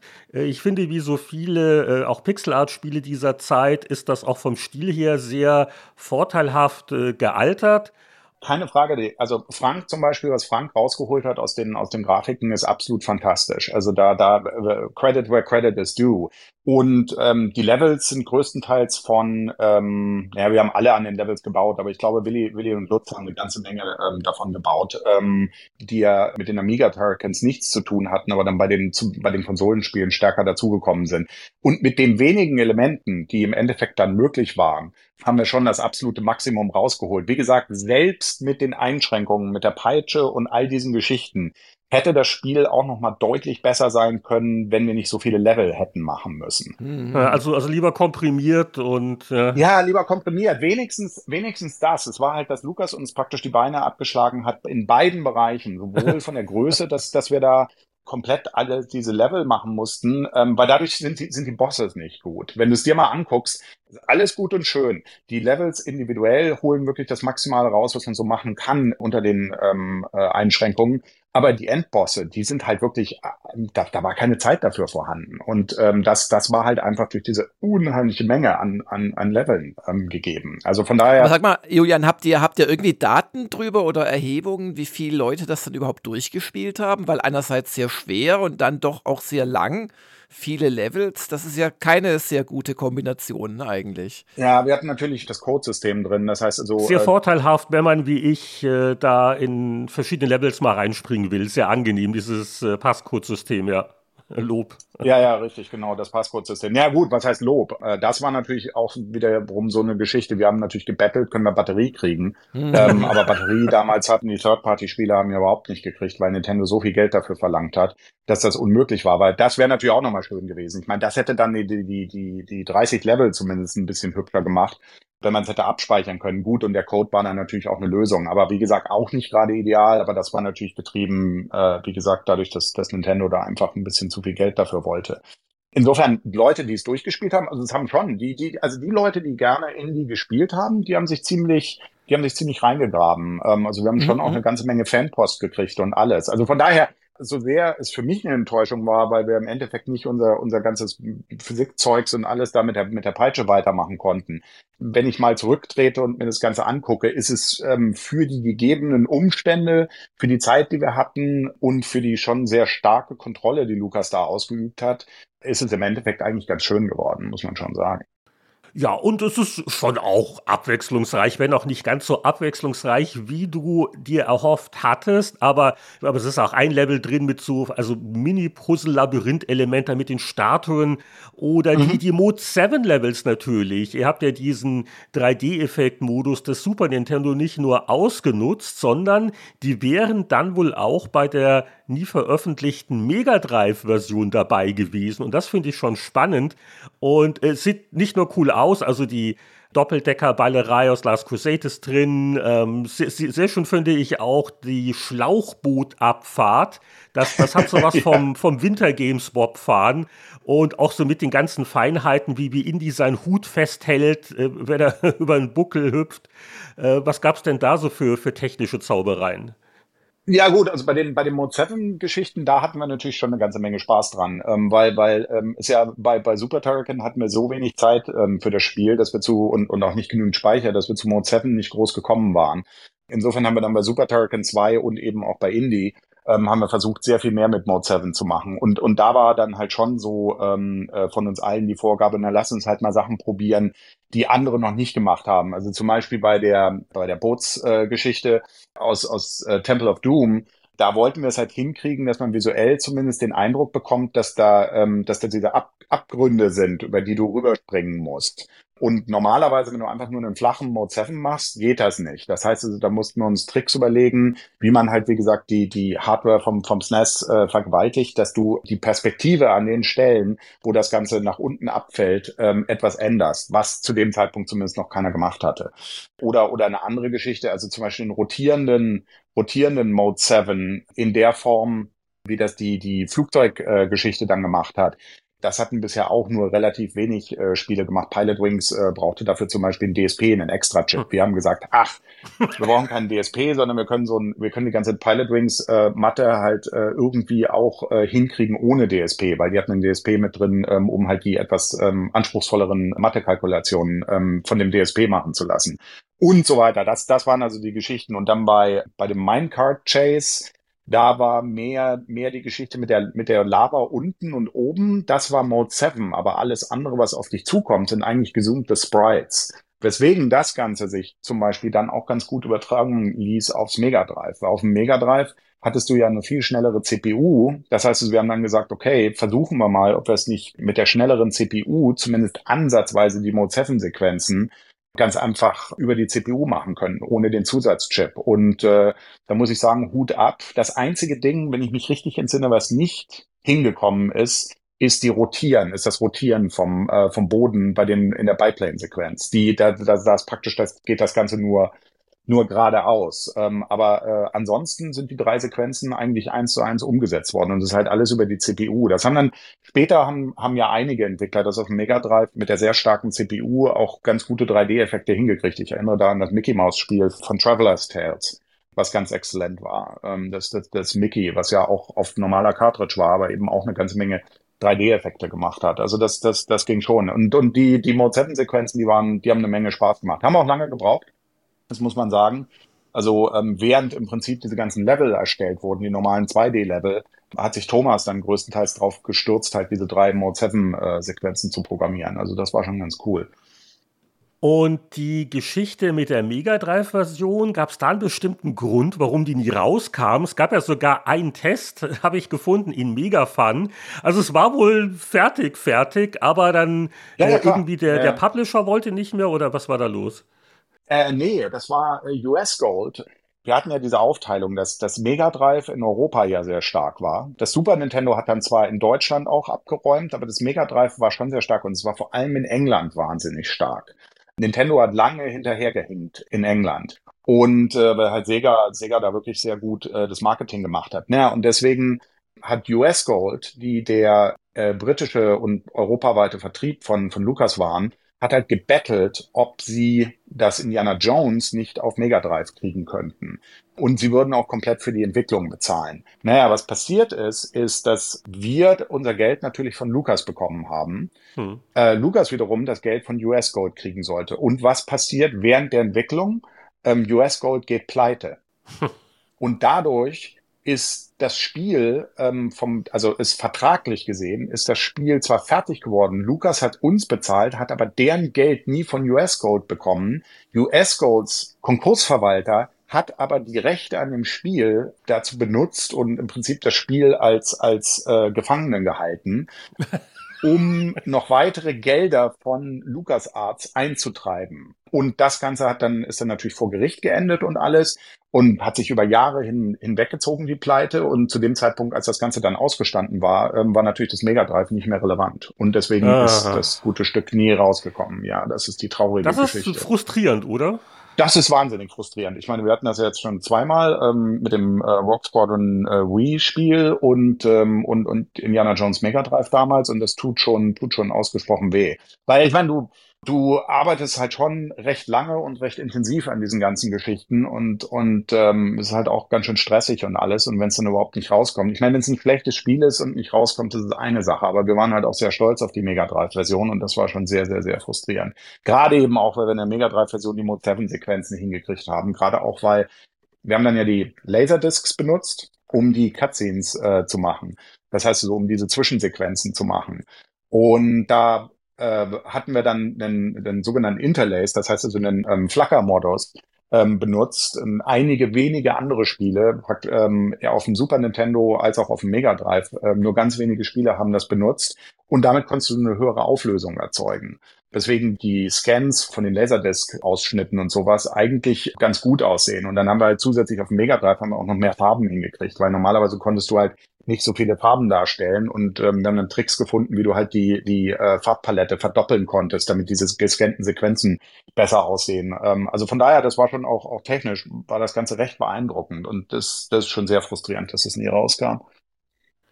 Ja, wie die Super Nintendo-Version dann aufgenommen ist, das klären wir ganz am Ende, wenn wir noch ein bisschen verlesen, was die Tester damals geschrieben haben. Aber ein Indie haben wir ja noch. Und das ist ein Spiel, ich glaube, Jörg, das haben wir beide all die Jahrzehnte als PC-Spiel wahrgenommen. Das war ja äh, auch. Ja, also ich wusste ehrlich gesagt gar nicht, dass es das auf dem N64 gab. Indiana Jones and the Infernal Machine, damals das legendäre Titelbild der GameStar, wo wir dieses Duell mit Tomb Raider hatten. Ja, da hat sich Eidos so aufgeregt, weil wir haben da die beiden äh, Figuren, also den Indy und die Lara gegeneinander quasi antreten lassen. Und der Indy hat ein ganz verbeultes Gesicht und die Lara auch. Und die haben sich so ein bisschen mit Sprechblasen angezickt.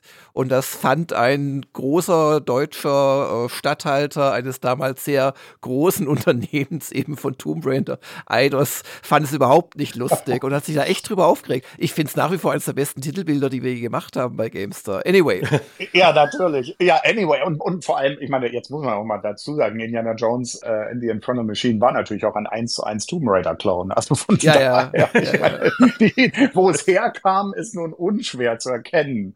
Also Aber ich glaube, das hat man äh, schon irgendwie okay gefunden, weil Indiana Jones hatte ja wiederum zuvor sicher auch Tomb Raider inspiriert. So von der ja, Stimmung also her. da, da soll mal bitte äh, Lara den Mund halten, weil natürlich ist Lara Croft wiederum sehr stark von Indie abgekupfert mit diesen ganzen Tempeln und Artefakten und so weiter. Aber das PC-Spiel kam ja schon 1999 raus. Es sind also einige Jahre vergangen. Äh, Factor 5 war ja jetzt eine noch größere Nummer äh, inzwischen. Und äh, wie kam es denn überhaupt noch dazu, dass äh, so gut ein Jahr später eine Nintendo 64-Version in Angriff genommen wurde, zumal also das N64 zu der Zeit, die Konsole arbeitete noch mit Modulen, war jetzt, sage ich mal, zeitgenössischen PCs nicht unbedingt in allen Bereichen überlegen. Es war also sicher auch nicht leicht. Und wie seid ihr denn dazu gekommen, diese Aufgabe zu übernehmen?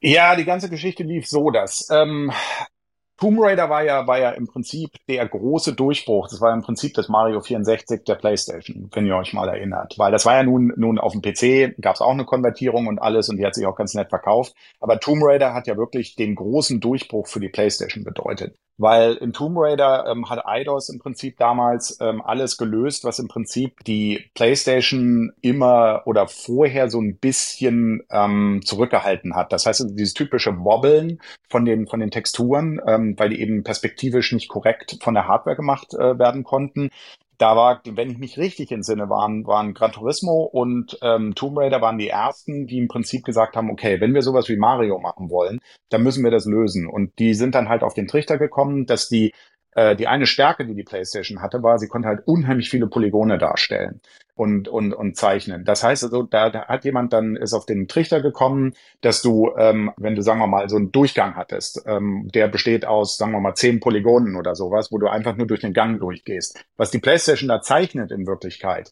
sind aber sagen wir mal 50 Polygone oder sowas und das Ganze wird dynamisch unterteilt die ganze Zeit, damit die einzelnen Flächen nie so groß werden und damit nicht dieses eklige äh, Verzerren so stark kriegen.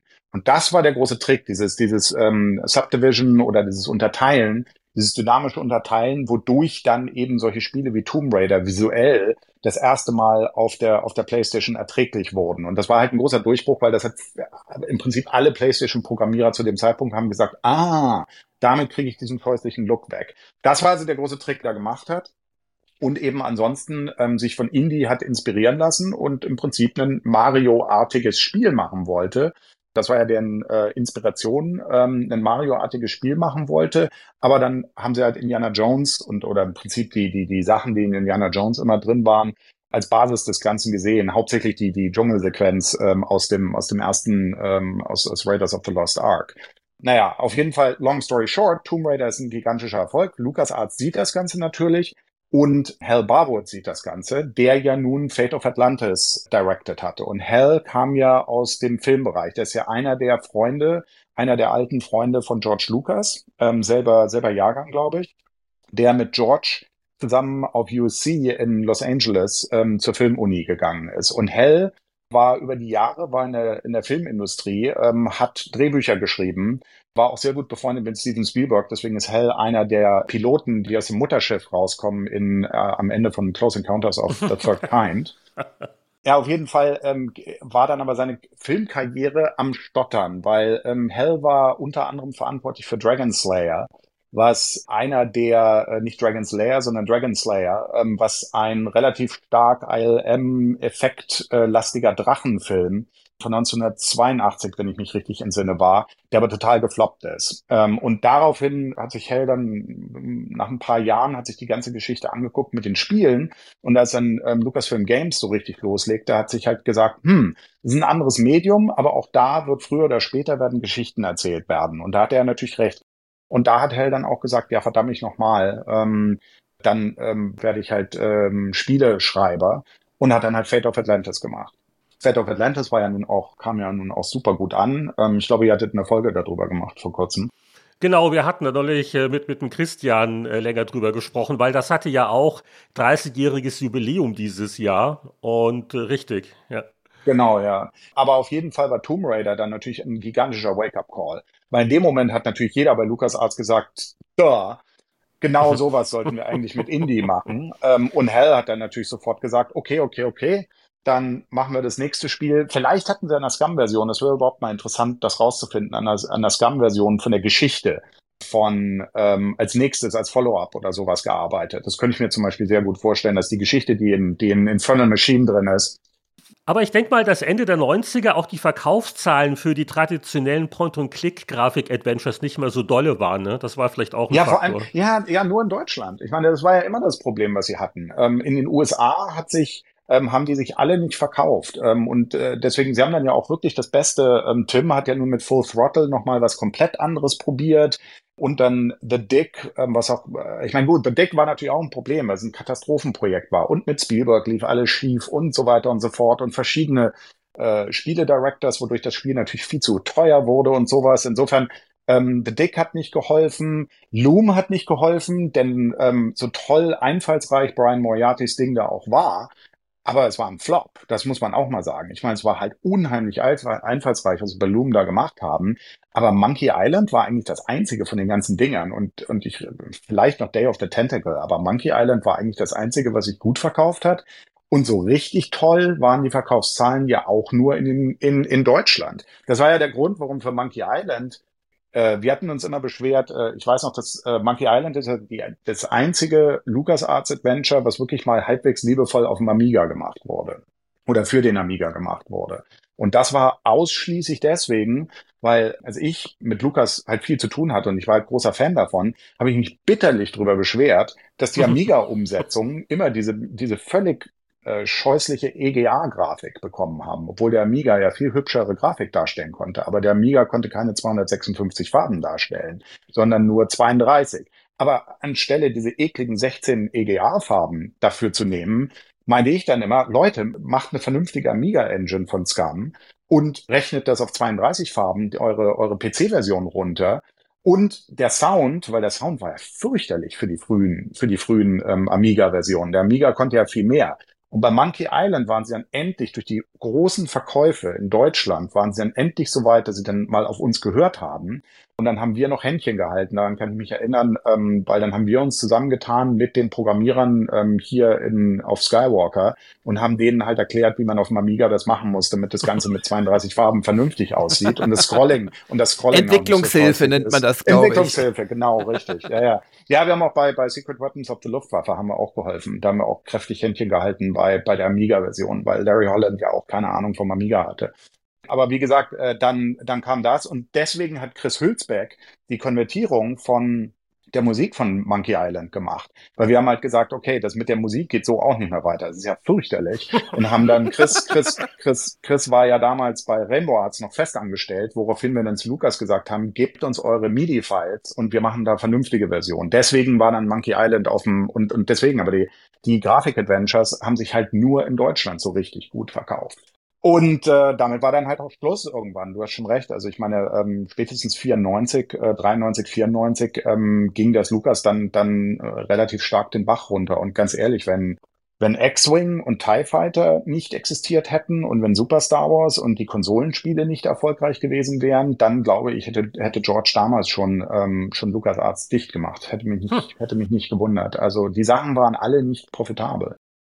Jetzt haben wir jedenfalls äh, Infernal Machine, ein Action-Adventure, das so ein bisschen zäh daherkam als Tomb Raider. Die Inspiration war offensichtlich, aber ich glaube, Barbot hat schon auch versucht, so ein bisschen noch mehr in die Adventure-Richtung zu gehen. Also es sind auch irgendwie Puzzles drin. Die, die Story, glaube ich, findet auch jeder gut.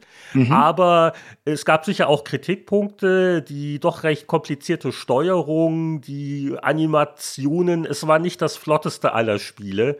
Und äh, wie, wie habt ihr das damals denn so gesehen und äh, habt ihr euch da aufgedrängt, das umzusetzen oder wie kam das dann ins Rollen? Lukas hatte einen Programmierer intern dran gesetzt, einen, einen britischen Programmierer, der, der ganz gut äh, die PlayStation verstand, ähm, eine PlayStation-Version parallel zur PC-Version zu machen. Und äh, die PC-Version war ja nun auch von den Daten her re relativ groß. Es waren im Endeffekt ja zwei, zwei CDs geworden. Und deswegen ähm, hat natürlich nie jemand über N64 nachgedacht. Das heißt also, die haben parallel äh, dazu eine PlayStation-Version versucht hochzuziehen, was aber im Endeffekt, ähm, sagen wir mal, als so ungefähr 20 Prozent davon standen, ähm, so, so das Basiszeug äh, stand, wurde es relativ schnell klar, dass die PlayStation am internen Speicher nicht genügend Speicher haben würde, dass das Ganze möglich werden würde. Denn eins der Probleme war, dass die PC-Version ja, jetzt muss man wirklich mal sagen, die PC-Version war technisch ziemlich, ziemlich fürchterlich. Was du ja auch gerade angesprochen hast. Die PC-Version hatte keinerlei Tricks, die man damals benutzen konnte, äh, benutzt. Sie hatten kein Echtzeitlicht, sie hatten kein, äh, was wir Color per Vertex nannten, äh, was Tomb Raider, tonnenweise Sachen, die Tomb Raider schon hatte.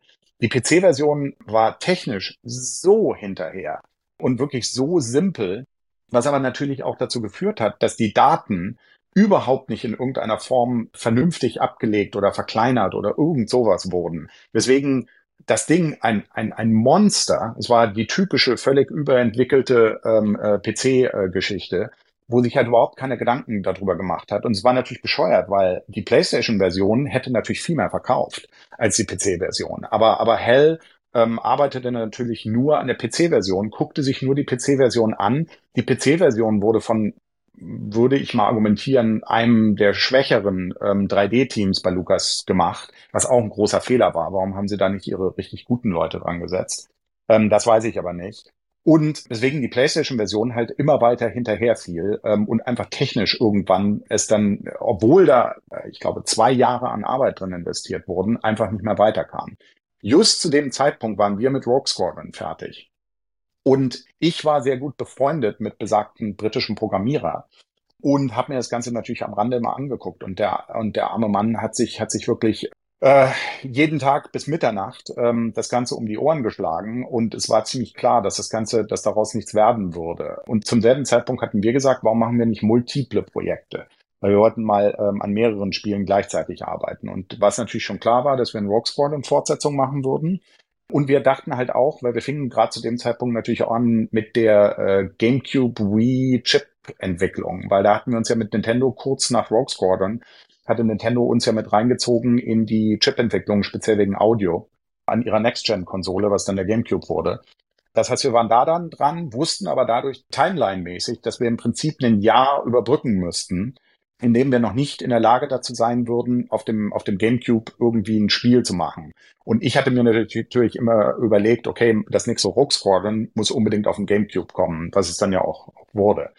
Zwischendrin war dann aber das Battle for Naboo, unser Episode One Spiel, denn da war ja noch einer der drei Titel übrig, der gemacht werden musste ähm, in diesem Drei-Titel-Deal zwischen Nintendo und LucasArts. Und davon mhm. war Rogue Squadron ja der erste. Der zweite war Racer, ähm, Episode One Racer. Und das dritte wurde dann unser Battle for Naboo, weil alle gesagt haben, hey, im Prinzip könnt ihr die Rogue Squadron Engine weiterentwickeln, was natürlich auch für uns gut war, auch in Vorbereitung ähm, für den GameCube dann schon. Könnt ihr die weiterentwickeln, könnt alle möglichen Sachen machen, die ihr vorher noch nicht gemacht habt. Das heißt auch mal Bodengeschichten mehr und, und all sowas. Da wurde dann halt Battle for Naboo draus. Und dann wollten wir aber eben, wie gesagt, auch noch an weiteren Spielen arbeiten. Und ich habe mir gesagt, also das N64 wir hatten halt schon an Streaming-Technologie damals, an Cartridge-Streaming-Technologie gearbeitet, was dann in den späteren N64-Zeiten durchaus einige wenige Spiele gemacht haben. Weswegen wir dann gesagt haben, hm, wir könnten die Basis von dem, was existiert, von der PlayStation-Version von Indie, könnten wir nehmen. Damit haben wir zumindest einen Start von relativ optimiertem Code, könnten das nehmen und dann umsteigen im Prinzip, unsere eigenen Leute mit dazuschmeißen und dann alle zusammen aufs N64 rübergehen, eine Streaming-Engine schreiben, dann an der Datenkompression arbeiten, um diese gigantischen Level-Sets, Musiken, äh, Voice und alles Mögliche reinzukriegen in die Cartridge und dann das Ganze im Prinzip als eine, eine riesengroße Technologiedemo, was das N64 so richtig könnte. Plus eine der Geschichten, die wir auch schon geplant hatten zu dem Zeitpunkt. Wir brauchten, wir wollten halt einen, äh, unser Animationssystem weiterentwickeln, weil wir hatten zum selben Zeitpunkt haben wir an der Tornado Demo, die praktisch unser unser spiritueller ähm, Turrican-Nachfolger sein sein sollte, hatten wir an Tornado gearbeitet. Und dafür hatten wir eine Animationsengine das erste Mal geschrieben und die war in der Rogue Squadron Engine. Das heißt, du musst dir das jetzt so äh, vorstellen, wir nehmen praktisch die weiterentwickelte Rogue Squadron Engine, schmeißen die zusammen mit dem PlayStation Code von, von Indie, soweit wie er existierte. Dann nehmen wir unser neues Animationssystem, was wir für die Tornado-Demo, die hatten wir vor kurzem das erste Mal äh, mal wieder laufen, die war auf dem PC und war auch komplett spielbar. Ähm, da haben wir Ausschnitte draus auf unserer Turrican Anthology äh, Making-of-Dokumentation, wo wir einen kompletten Abschnitt, wir haben, ich glaube, 10 Minuten oder 15 Minuten über Prototypen, die, die bei Factor 5 gemacht wurden ähm, und haben die ganzen alten Sachen mal wieder rausgekramt und haben dann Filmaufnahmen davon gemacht. Das war ganz witzig. Naja, besagte Animationsengine aus der Tornado-Demo kam da rein und da hatten wir natürlich, da wir das Ganze schon etwas vorausblickend gemacht haben, hatten wir in unserem Animationssystem ähm, starkes Blending. Das heißt also, äh, dass du ein, unser Animationssystem Mixer war dem normalen äh, Zeugs, was da in Indie drin war, um Lichtjahre voraus. Bei Indie, das ist einer der Punkte, den du ja angesprochen hast, auf dem PC, war ja unheimlich steif. Das heißt, also, im Prinzip war das genau derselbe Murks wie das, was damals äh, bei uns auf dem, auf, in der SNES-Version von Greatest Adventures der Murks war. Nämlich die Animationen mussten komplett abgespielt werden. Und es gab kein Blending zwischen verschiedenen Animationen, wodurch du natürlich, wenn du, wenn du in der PC-Version, deswegen ist das Ding so fürchterlich steif, wenn du gehst, muss Indie grundsätzlich immer einen kompletten Schritt vorwärts gehen. Und wenn du dich, mhm. wenn du was, also es ist halt fürchterlich, es ist halt, halt wirklich äh, finsterstes Mittelalter in Sachen Technologie, weil dadurch hast du halt überhaupt keine Flüssigkeit und alles deswegen, was, was, was wir dann gemacht haben, ist, wir haben gesagt, okay, wir nehmen das, die Level-Designs, weil die waren toll. Wir nehmen die Geschichte, die Story und alles von, von, von der PC-Version, aber wir machen das ganze Ding hier nur unter der Bedingung, dass wir das komplette Gameplay von vorne bis hinten neu machen können. Mit unserer Animationsengine, mit unserem Animationsblending und der entscheidende Punkt ist, du hast ja die PC-Version, hat eine Follow-Cam, wo die Kamera hinter Indie ist und es ist praktisch dieses, wie man so schön sagt, Panzersteuerung, Tank Controls. Das heißt also, ist unheimlich steif. Du gehst vorwärts, drehst dich um, gehst wieder vorwärts. Wir hatten also unsere Animationsengine dafür genommen, wodurch du das Blending hattest, wodurch alles nicht mehr ganz so steif ist und ähm, du das dadurch natürlich auch höhere Spielbarkeit kriegst. Und dann hatte Hell die ähm, als äh, die Direction von dem Ding an mich abgegeben. Und zwar war das meine Bedingung, dass ich gesagt habe, okay, das Spiel, weil, weil zu dem Zeitpunkt war die PC-Version schon draußen und die PC-Version wurde von der Presse nicht unbedingt positiv aufgenommen. Weswegen wir natürlich gefürchtet haben, dass das Ganze dann wieder, äh, dass die N64-Version gecancelt wird. Daraufhin bin ich aber zu, zu damals, ah, da war das Jack Sorensen, äh, war der Präsident oder, oder Simon Jeffrey, ähm, einer von beiden, ähm, oder es war gerade in der Übergangsphase, bin ich äh, hingegangen und habe gesagt, okay Leute, die N64-Version sollten wir weitermachen, weil Erstens, das N64 hat kein Tomb Raider und IDOS macht auch kein Tomb Raider. Das heißt also, wir könnten da schon ganz toll auch was verkaufen davon. B, oder der zweite Punkt, wir haben unsere ganze Licht- und Animationsengine. Das heißt, alles, was kritisiert wird bei der PC-Version, die schlechte Technik und alles, wird bei unserer N64-Version viel besser sein. Wir haben Echtzeitlicht drin, wir haben, ähm, wir haben das Ganze schattiert, wir haben all diese Geschichten, die damals im Prinzip Cutting Edge 3D-Spiele hatten, haben wir alles drin. C, mein Vorschlag, gebt mir die Direction und Hell kann sein nächstes Spiel machen, gebt mir die Direction und ich will die komplette Steuerung und Kamera vom Spiel neu machen, was natürlich Wahnsinn war. Und zwar mein Punkt war, lass es uns wie Zelda machen, weil Ocarina of Time war ja gleichzeitig mit Rogue Squadron rausgekommen und Ocarina of Time hat ja im Prinzip die komplette 3D-Steuerung von Spielen neu erfunden äh, und Kamera. Und worauf wir, wenn du jetzt mal die beiden Spiele vergleichst, die N64-Version ist völlig anders, obwohl sie dieselben Levels benutzt, weil es eins zu eins haben wir dann alles neu programmiert, die gesamte Steuerung, die gesamte Kamera und alles auch das, das Interface, wie du Waffen wechselst, alles im Prinzip Ocarina of Time inspiriert. Und weswegen dadurch natürlich, es war halt ein Riesenaufwand zu deiner Frage, warum kam das so viel später?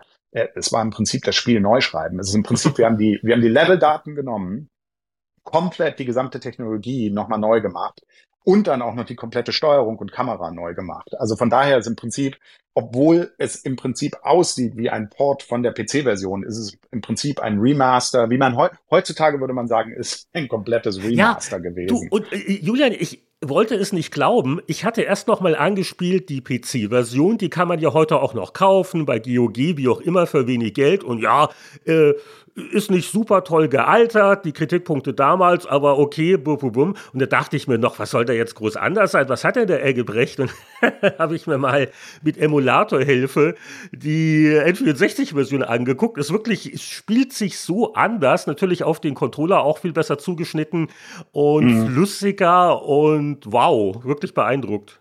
Aber jetzt muss ich auch mal Kritik üben. Das Klettern, also das, das Erklettern von Leitern sieht auch auf der N64-Fassung ein bisschen scheps aus. Weiß nicht, was, was weiß. Wie, wie, wie, du persönlich Leitern hochkletterst. Aber was wir nicht neu machen konnten, waren, weil wir hatten keine, keine Ressourcen dafür gekriegt, waren die Animationen selber. Ah, ja, das Einzige, okay. was wir reingemacht haben, ist unser Animationssystem. Sind aber leider immer noch dieselben Animationen wie auf dem. Das heißt, ja, wir ja, blenden wenigstens zwischen den wir machen das Blending zwischen den verschiedenen Animationsphasen, deswegen das Ganze nicht so fürchterlich. Was natürlich die Steuerung massiv, massiv verbessert und auch insgesamt genau, besser ja. aussieht natürlich, ja. Und das zweite ist, wo tatsächlich äh, die N64-Version schlechter zu sein scheint, äh, ihr habt keine Lippenanimationen. Warum denn nicht? Weil wir es vergessen haben. Kein Scherz. Kein Scherz. Kein Scherz ich habe das, ich habe den Kritikpunkt irgendwann mal gesehen und ich dachte mir so, warte mal, haben wir, haben wir das vergessen mit den, mit den, mit den Mundbewegungen? Und kein Scherz. Ich kann mich, ich, also, also entweder ich werde senil, aber ich kann mich an keinen technischen Grund erinnern, warum wir die blöden Mundbewegungen weggelassen haben sollten. Weil es einfach nur eine, das ist einfach nur eine Texturanimation, die zwischen zwei Phasen hin und her geht basierend auf, den, auf der Amplitude, basierend auf der Amplitude von den, von den Voice Recordings. Insofern ist es super simpel. Nee, wir müssen es einfach vergessen haben. Oh je. Aber ich würde trotzdem jederzeit eure Version der PC-Version vorziehen. Das ist wirklich erstaunlich. Ich glaube, so ein Originalmodul ist aber auch nicht ganz billig, ne? Das ist inzwischen äh, ein Liebhaberstück geworden. Das ist nicht, das ist, das ist ein echtes, echtes Sammlerobjekt, ja. Vielleicht nicht ganz so sehr wie die zwei, drei äh, Module der, oder Prototypen von der Mega Drive-Version, die existieren, von, von The Greatest Adventures. Aber die N64, äh, wir haben dann auch noch eine PAL-Version gemacht, die aber, glaube ich, nie mehr hergestellt wurde. Da gibt's also eine komplette PAL-Version, die nochmal weniger äh, Bugs hat und noch mehr Bugfixes drin hat. Also die scheint's irgendwo zu geben. Es gibt da YouTube-Videos, habe ich bei der Recherche gemerkt, aber offiziell ist die sicherlich niemals erschienen. Ja, ja, richtig. Das, das, das glaube ich auch. Da sind, die sind vielleicht noch hergestellt worden. Ich weiß gar nicht, da, das war auch so ein komischer Deal zwischen LucasArts und irgendjemand, irgendeinem Vertrieb, und da sind vielleicht noch ein paar hergestellt worden, aber die sind wahrscheinlich gar nicht mehr offiziell rausgekommen. Aber die eine Sache, sollte da jemals, sollten, sollten wir die Chance kriegen und die Götter lassen uns einen Remaster oder ein Remake äh, Schaltet ihr die Lippenbewegung dann, ein. Dann, machen wir die, genau, dann machen wir die N64-Version mit, wir haben den kompletten Textursatz, haben wir noch in höherer Auflösung. Das heißt, ah. das wäre durchaus möglich. Ja, ja, ja das wäre die N64-Version mit nochmal hochauflösenderen Texturen und mit der Mundbewegung. Das machen wir. Ja, Juliet, das war total spannend und äh, wir haben so viel Neues erfahren. Äh, wir werden jetzt nur noch vielleicht hier ein Pressezitat verlesen. Was du uns erzählt hast, war viel spannender, als was diese mehr oder weniger kompetenten Spieletester damals geschrieben haben. Aber vielleicht äh, machen wir doch jeweils die Maniac. Da haben wir Konsistenz. Ein Zitat zu Indiana Jones Greatest Adventures und Oho, dein ehemaliger Kollege der Martin Gaksch hat in der Maniac 11 1994 den Test geschrieben. Wertung 79 Prozent. Dann verlese ich ihn mal und dann kannst du seine Kritik kritisieren. Also, viele bekannte Szenen wurden geschickt in spielerisch ansprechende Levels umgearbeitet. Die Grafiker gaben sich alle erdenkliche Mühe, farbenfrohe Zwischenbilder zu präsentieren. Lediglich bei den teilweise holprigen Animationen musste man dem fehlenden Speicherplatz Tribut zollen. Spielerisch wandelt Factor 5 auf den todsicheren Pfaden der Jedi-Ritter. Einerseits gut, dass sich Star Wars und Co. prima spielen und verkaufen, andererseits doch etwas ideenlos. Alles in allem ein blitzsauberes, liebevolles und großes Jump and Shoot ohne Haken, und Ösen. Den Super Star Wars-Vergleich hast du Martin bis heute nicht verziehen, oder? Das ist richtig. Seitdem, seitdem rede ich mit Martin nicht mehr. nee, nee, nee, nee. Nee, aber völlig richtig. Hätte, hätte ich nicht besser testen können. Und verdient auch meiner Meinung nach eben, wie gesagt, weil die, weil die Peitsche, ähm, die, die Peitsche wäre der entscheidende Kicker gewesen, um daraus ein 80er-Spiel zu machen. Das ist, das ist ganz klar. Also von daher hat Martin das völlig richtig bewertet. Ja, und bei Indiana Jones and the Infernal Machine, bei der PC-Version, hat die GameStar 1 2000 die 82 immerhin gegeben. Und der Haupttester damals war der Christian Schmidt. Und der sagt auch gleich was, was wir, glaube ich, unterstreichen würden. Wenn Sie die Tomb Raider-Steuerung gewohnt sind, werden Sie in den ersten Stunden von Indie 5 kräftig fluchen. LucasArts hat die Handhabung des Helden längst nicht so gut hinbekommen wie die Konkurrenz. Das ständige Stehenbleiben nach Sprüngen nimmt gewaltig Tempo aus dem Spiel. Mit etwas Geduld haben sie aber auch Dr. Jones bald im Griff. Die wahren Stärken entfalten sich dann im Verlauf des Spiels. Die Levels sind sehr abwechslungsreich und groß und viele Rätsel sind richtig fordernd. Ja, dann gab es so zwei Nebentester, Heinrich Lehnhardt und Jörg Langer. Der, der Herr Lehnhardt äh, rügte quasi indirekt, dass es bei Tomb Raider immer nur um die grafische Qualität des Hinterteils geht. Und ich habe eine Karte gelobt, die ich bei Tomb Raider vermisste. Das hatte ich jetzt ganz vergessen, dass, dass äh, Indiana Jones und der Turm von Babel eine Ingame-Karte hatte. Ja, ja, genau, richtig. Dem, dem Test von der PC-Version kann ich mich auch nur anschließen. Und so, deswegen haben wir halt auch, wie gesagt, weil die Levels Ja, halt ja. wirklich toll, toll designt waren, haben wir halt gesagt, da ist ein richtig gutes Spiel drin, wenn man nur eben diese ganzen äh, Sachen fixen könnte, die nicht so doll geworden sind. Ja, und vielleicht noch zum Abschluss, Heinrich, die Maniac 5 2001 zur N64-Version. Ja, und die Wertung, die kommt mir bekannt vor. Da stehen auch 82 Prozent. Der Tester ist der Oliver Schultes gewesen, der schrieb, die exzellente, hochauflösende 3D-Optik wird von gelegentlichen Rucklern und seltenen Clipping-Fehlern nur unwesentlich getrübt. Vielmehr zeugen aufwendige Licht- und Partikeleffekte sowie nebelfreie Weitsicht vom Können der Programmierer. Der leider etwas hölzern animierte Held steuert sich direkt und flott durch die liebevoll gestalteten Level. Trotzdem bleiben zahlreiche Abstürze mit Todesfolge nicht aus. Ungünstige Kameraperspektiven und ungenaue Kollisionsabfrage zehren in den komplexen Abschnitten öfters an euren Nerven, Zitat Ende, und im Nachhinein gesehen, und gut, war noch zwei verschiedene Hefte, ich glaube, die PC-Version, da waren wir etwas zu freundlich gewesen. Ähm, da hätte auch ein hoher 70er gereicht. Also hat schon ihre Stärken gehabt, aber die N64er-Version ist auf jeden Fall ein 80er. Das äh, würde ich heute noch unterschreiben.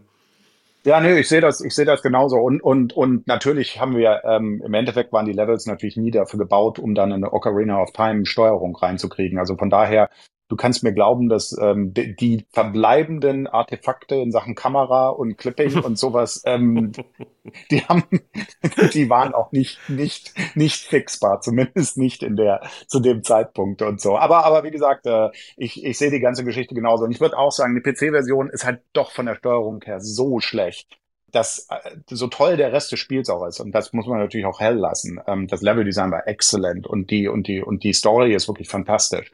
Äh, großer Fan. Ähm, aber wie gesagt, die Steuerung hat's halt schon runtergezogen. Also ich jetzt, wenn ich es persönlich testen müsste, würde ich auch einen hohen 70er geben, der PC-Version und, und die N64 halt dann ein bisschen mehr. Die schafft halt vielleicht gerade so diesen Sprung über die, über die 80 dadurch. Ähm, wie gesagt, ein, ein, ein, ein Remake wäre eine schöne Geschichte davon, weil halt leider, wie gesagt, nur sehr wenige Leute je die N64 gesehen haben. Da muss man nur mit den richtigen Disney-Leuten golfen gehen, Julian, und das so mal Ja. den Nebensatz fallen lassen. Oder wir machen eine Spieleveteranen-Edition, so ein bisschen so Bootleg-mäßig.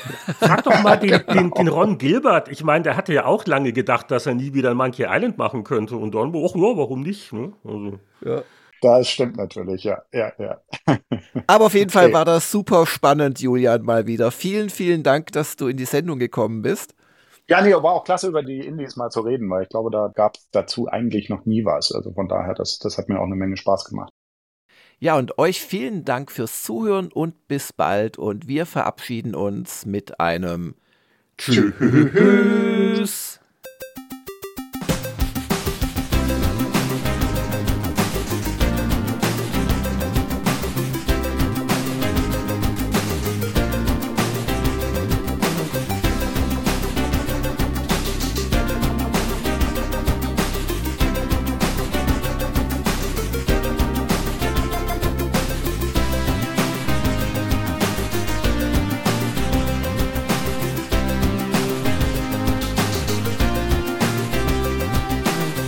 War der 290. Spieleveteranen-Podcast mit Julian Eggebrecht, bei dem wir uns herzlich bedanken für seine Einblicke und die ganzen Anekdoten von der Entwicklungszeit von Indiana Jones Greatest Adventure und der aufgemotzten Nintendo 64-Version von Indiana Jones and the Infernal Machine.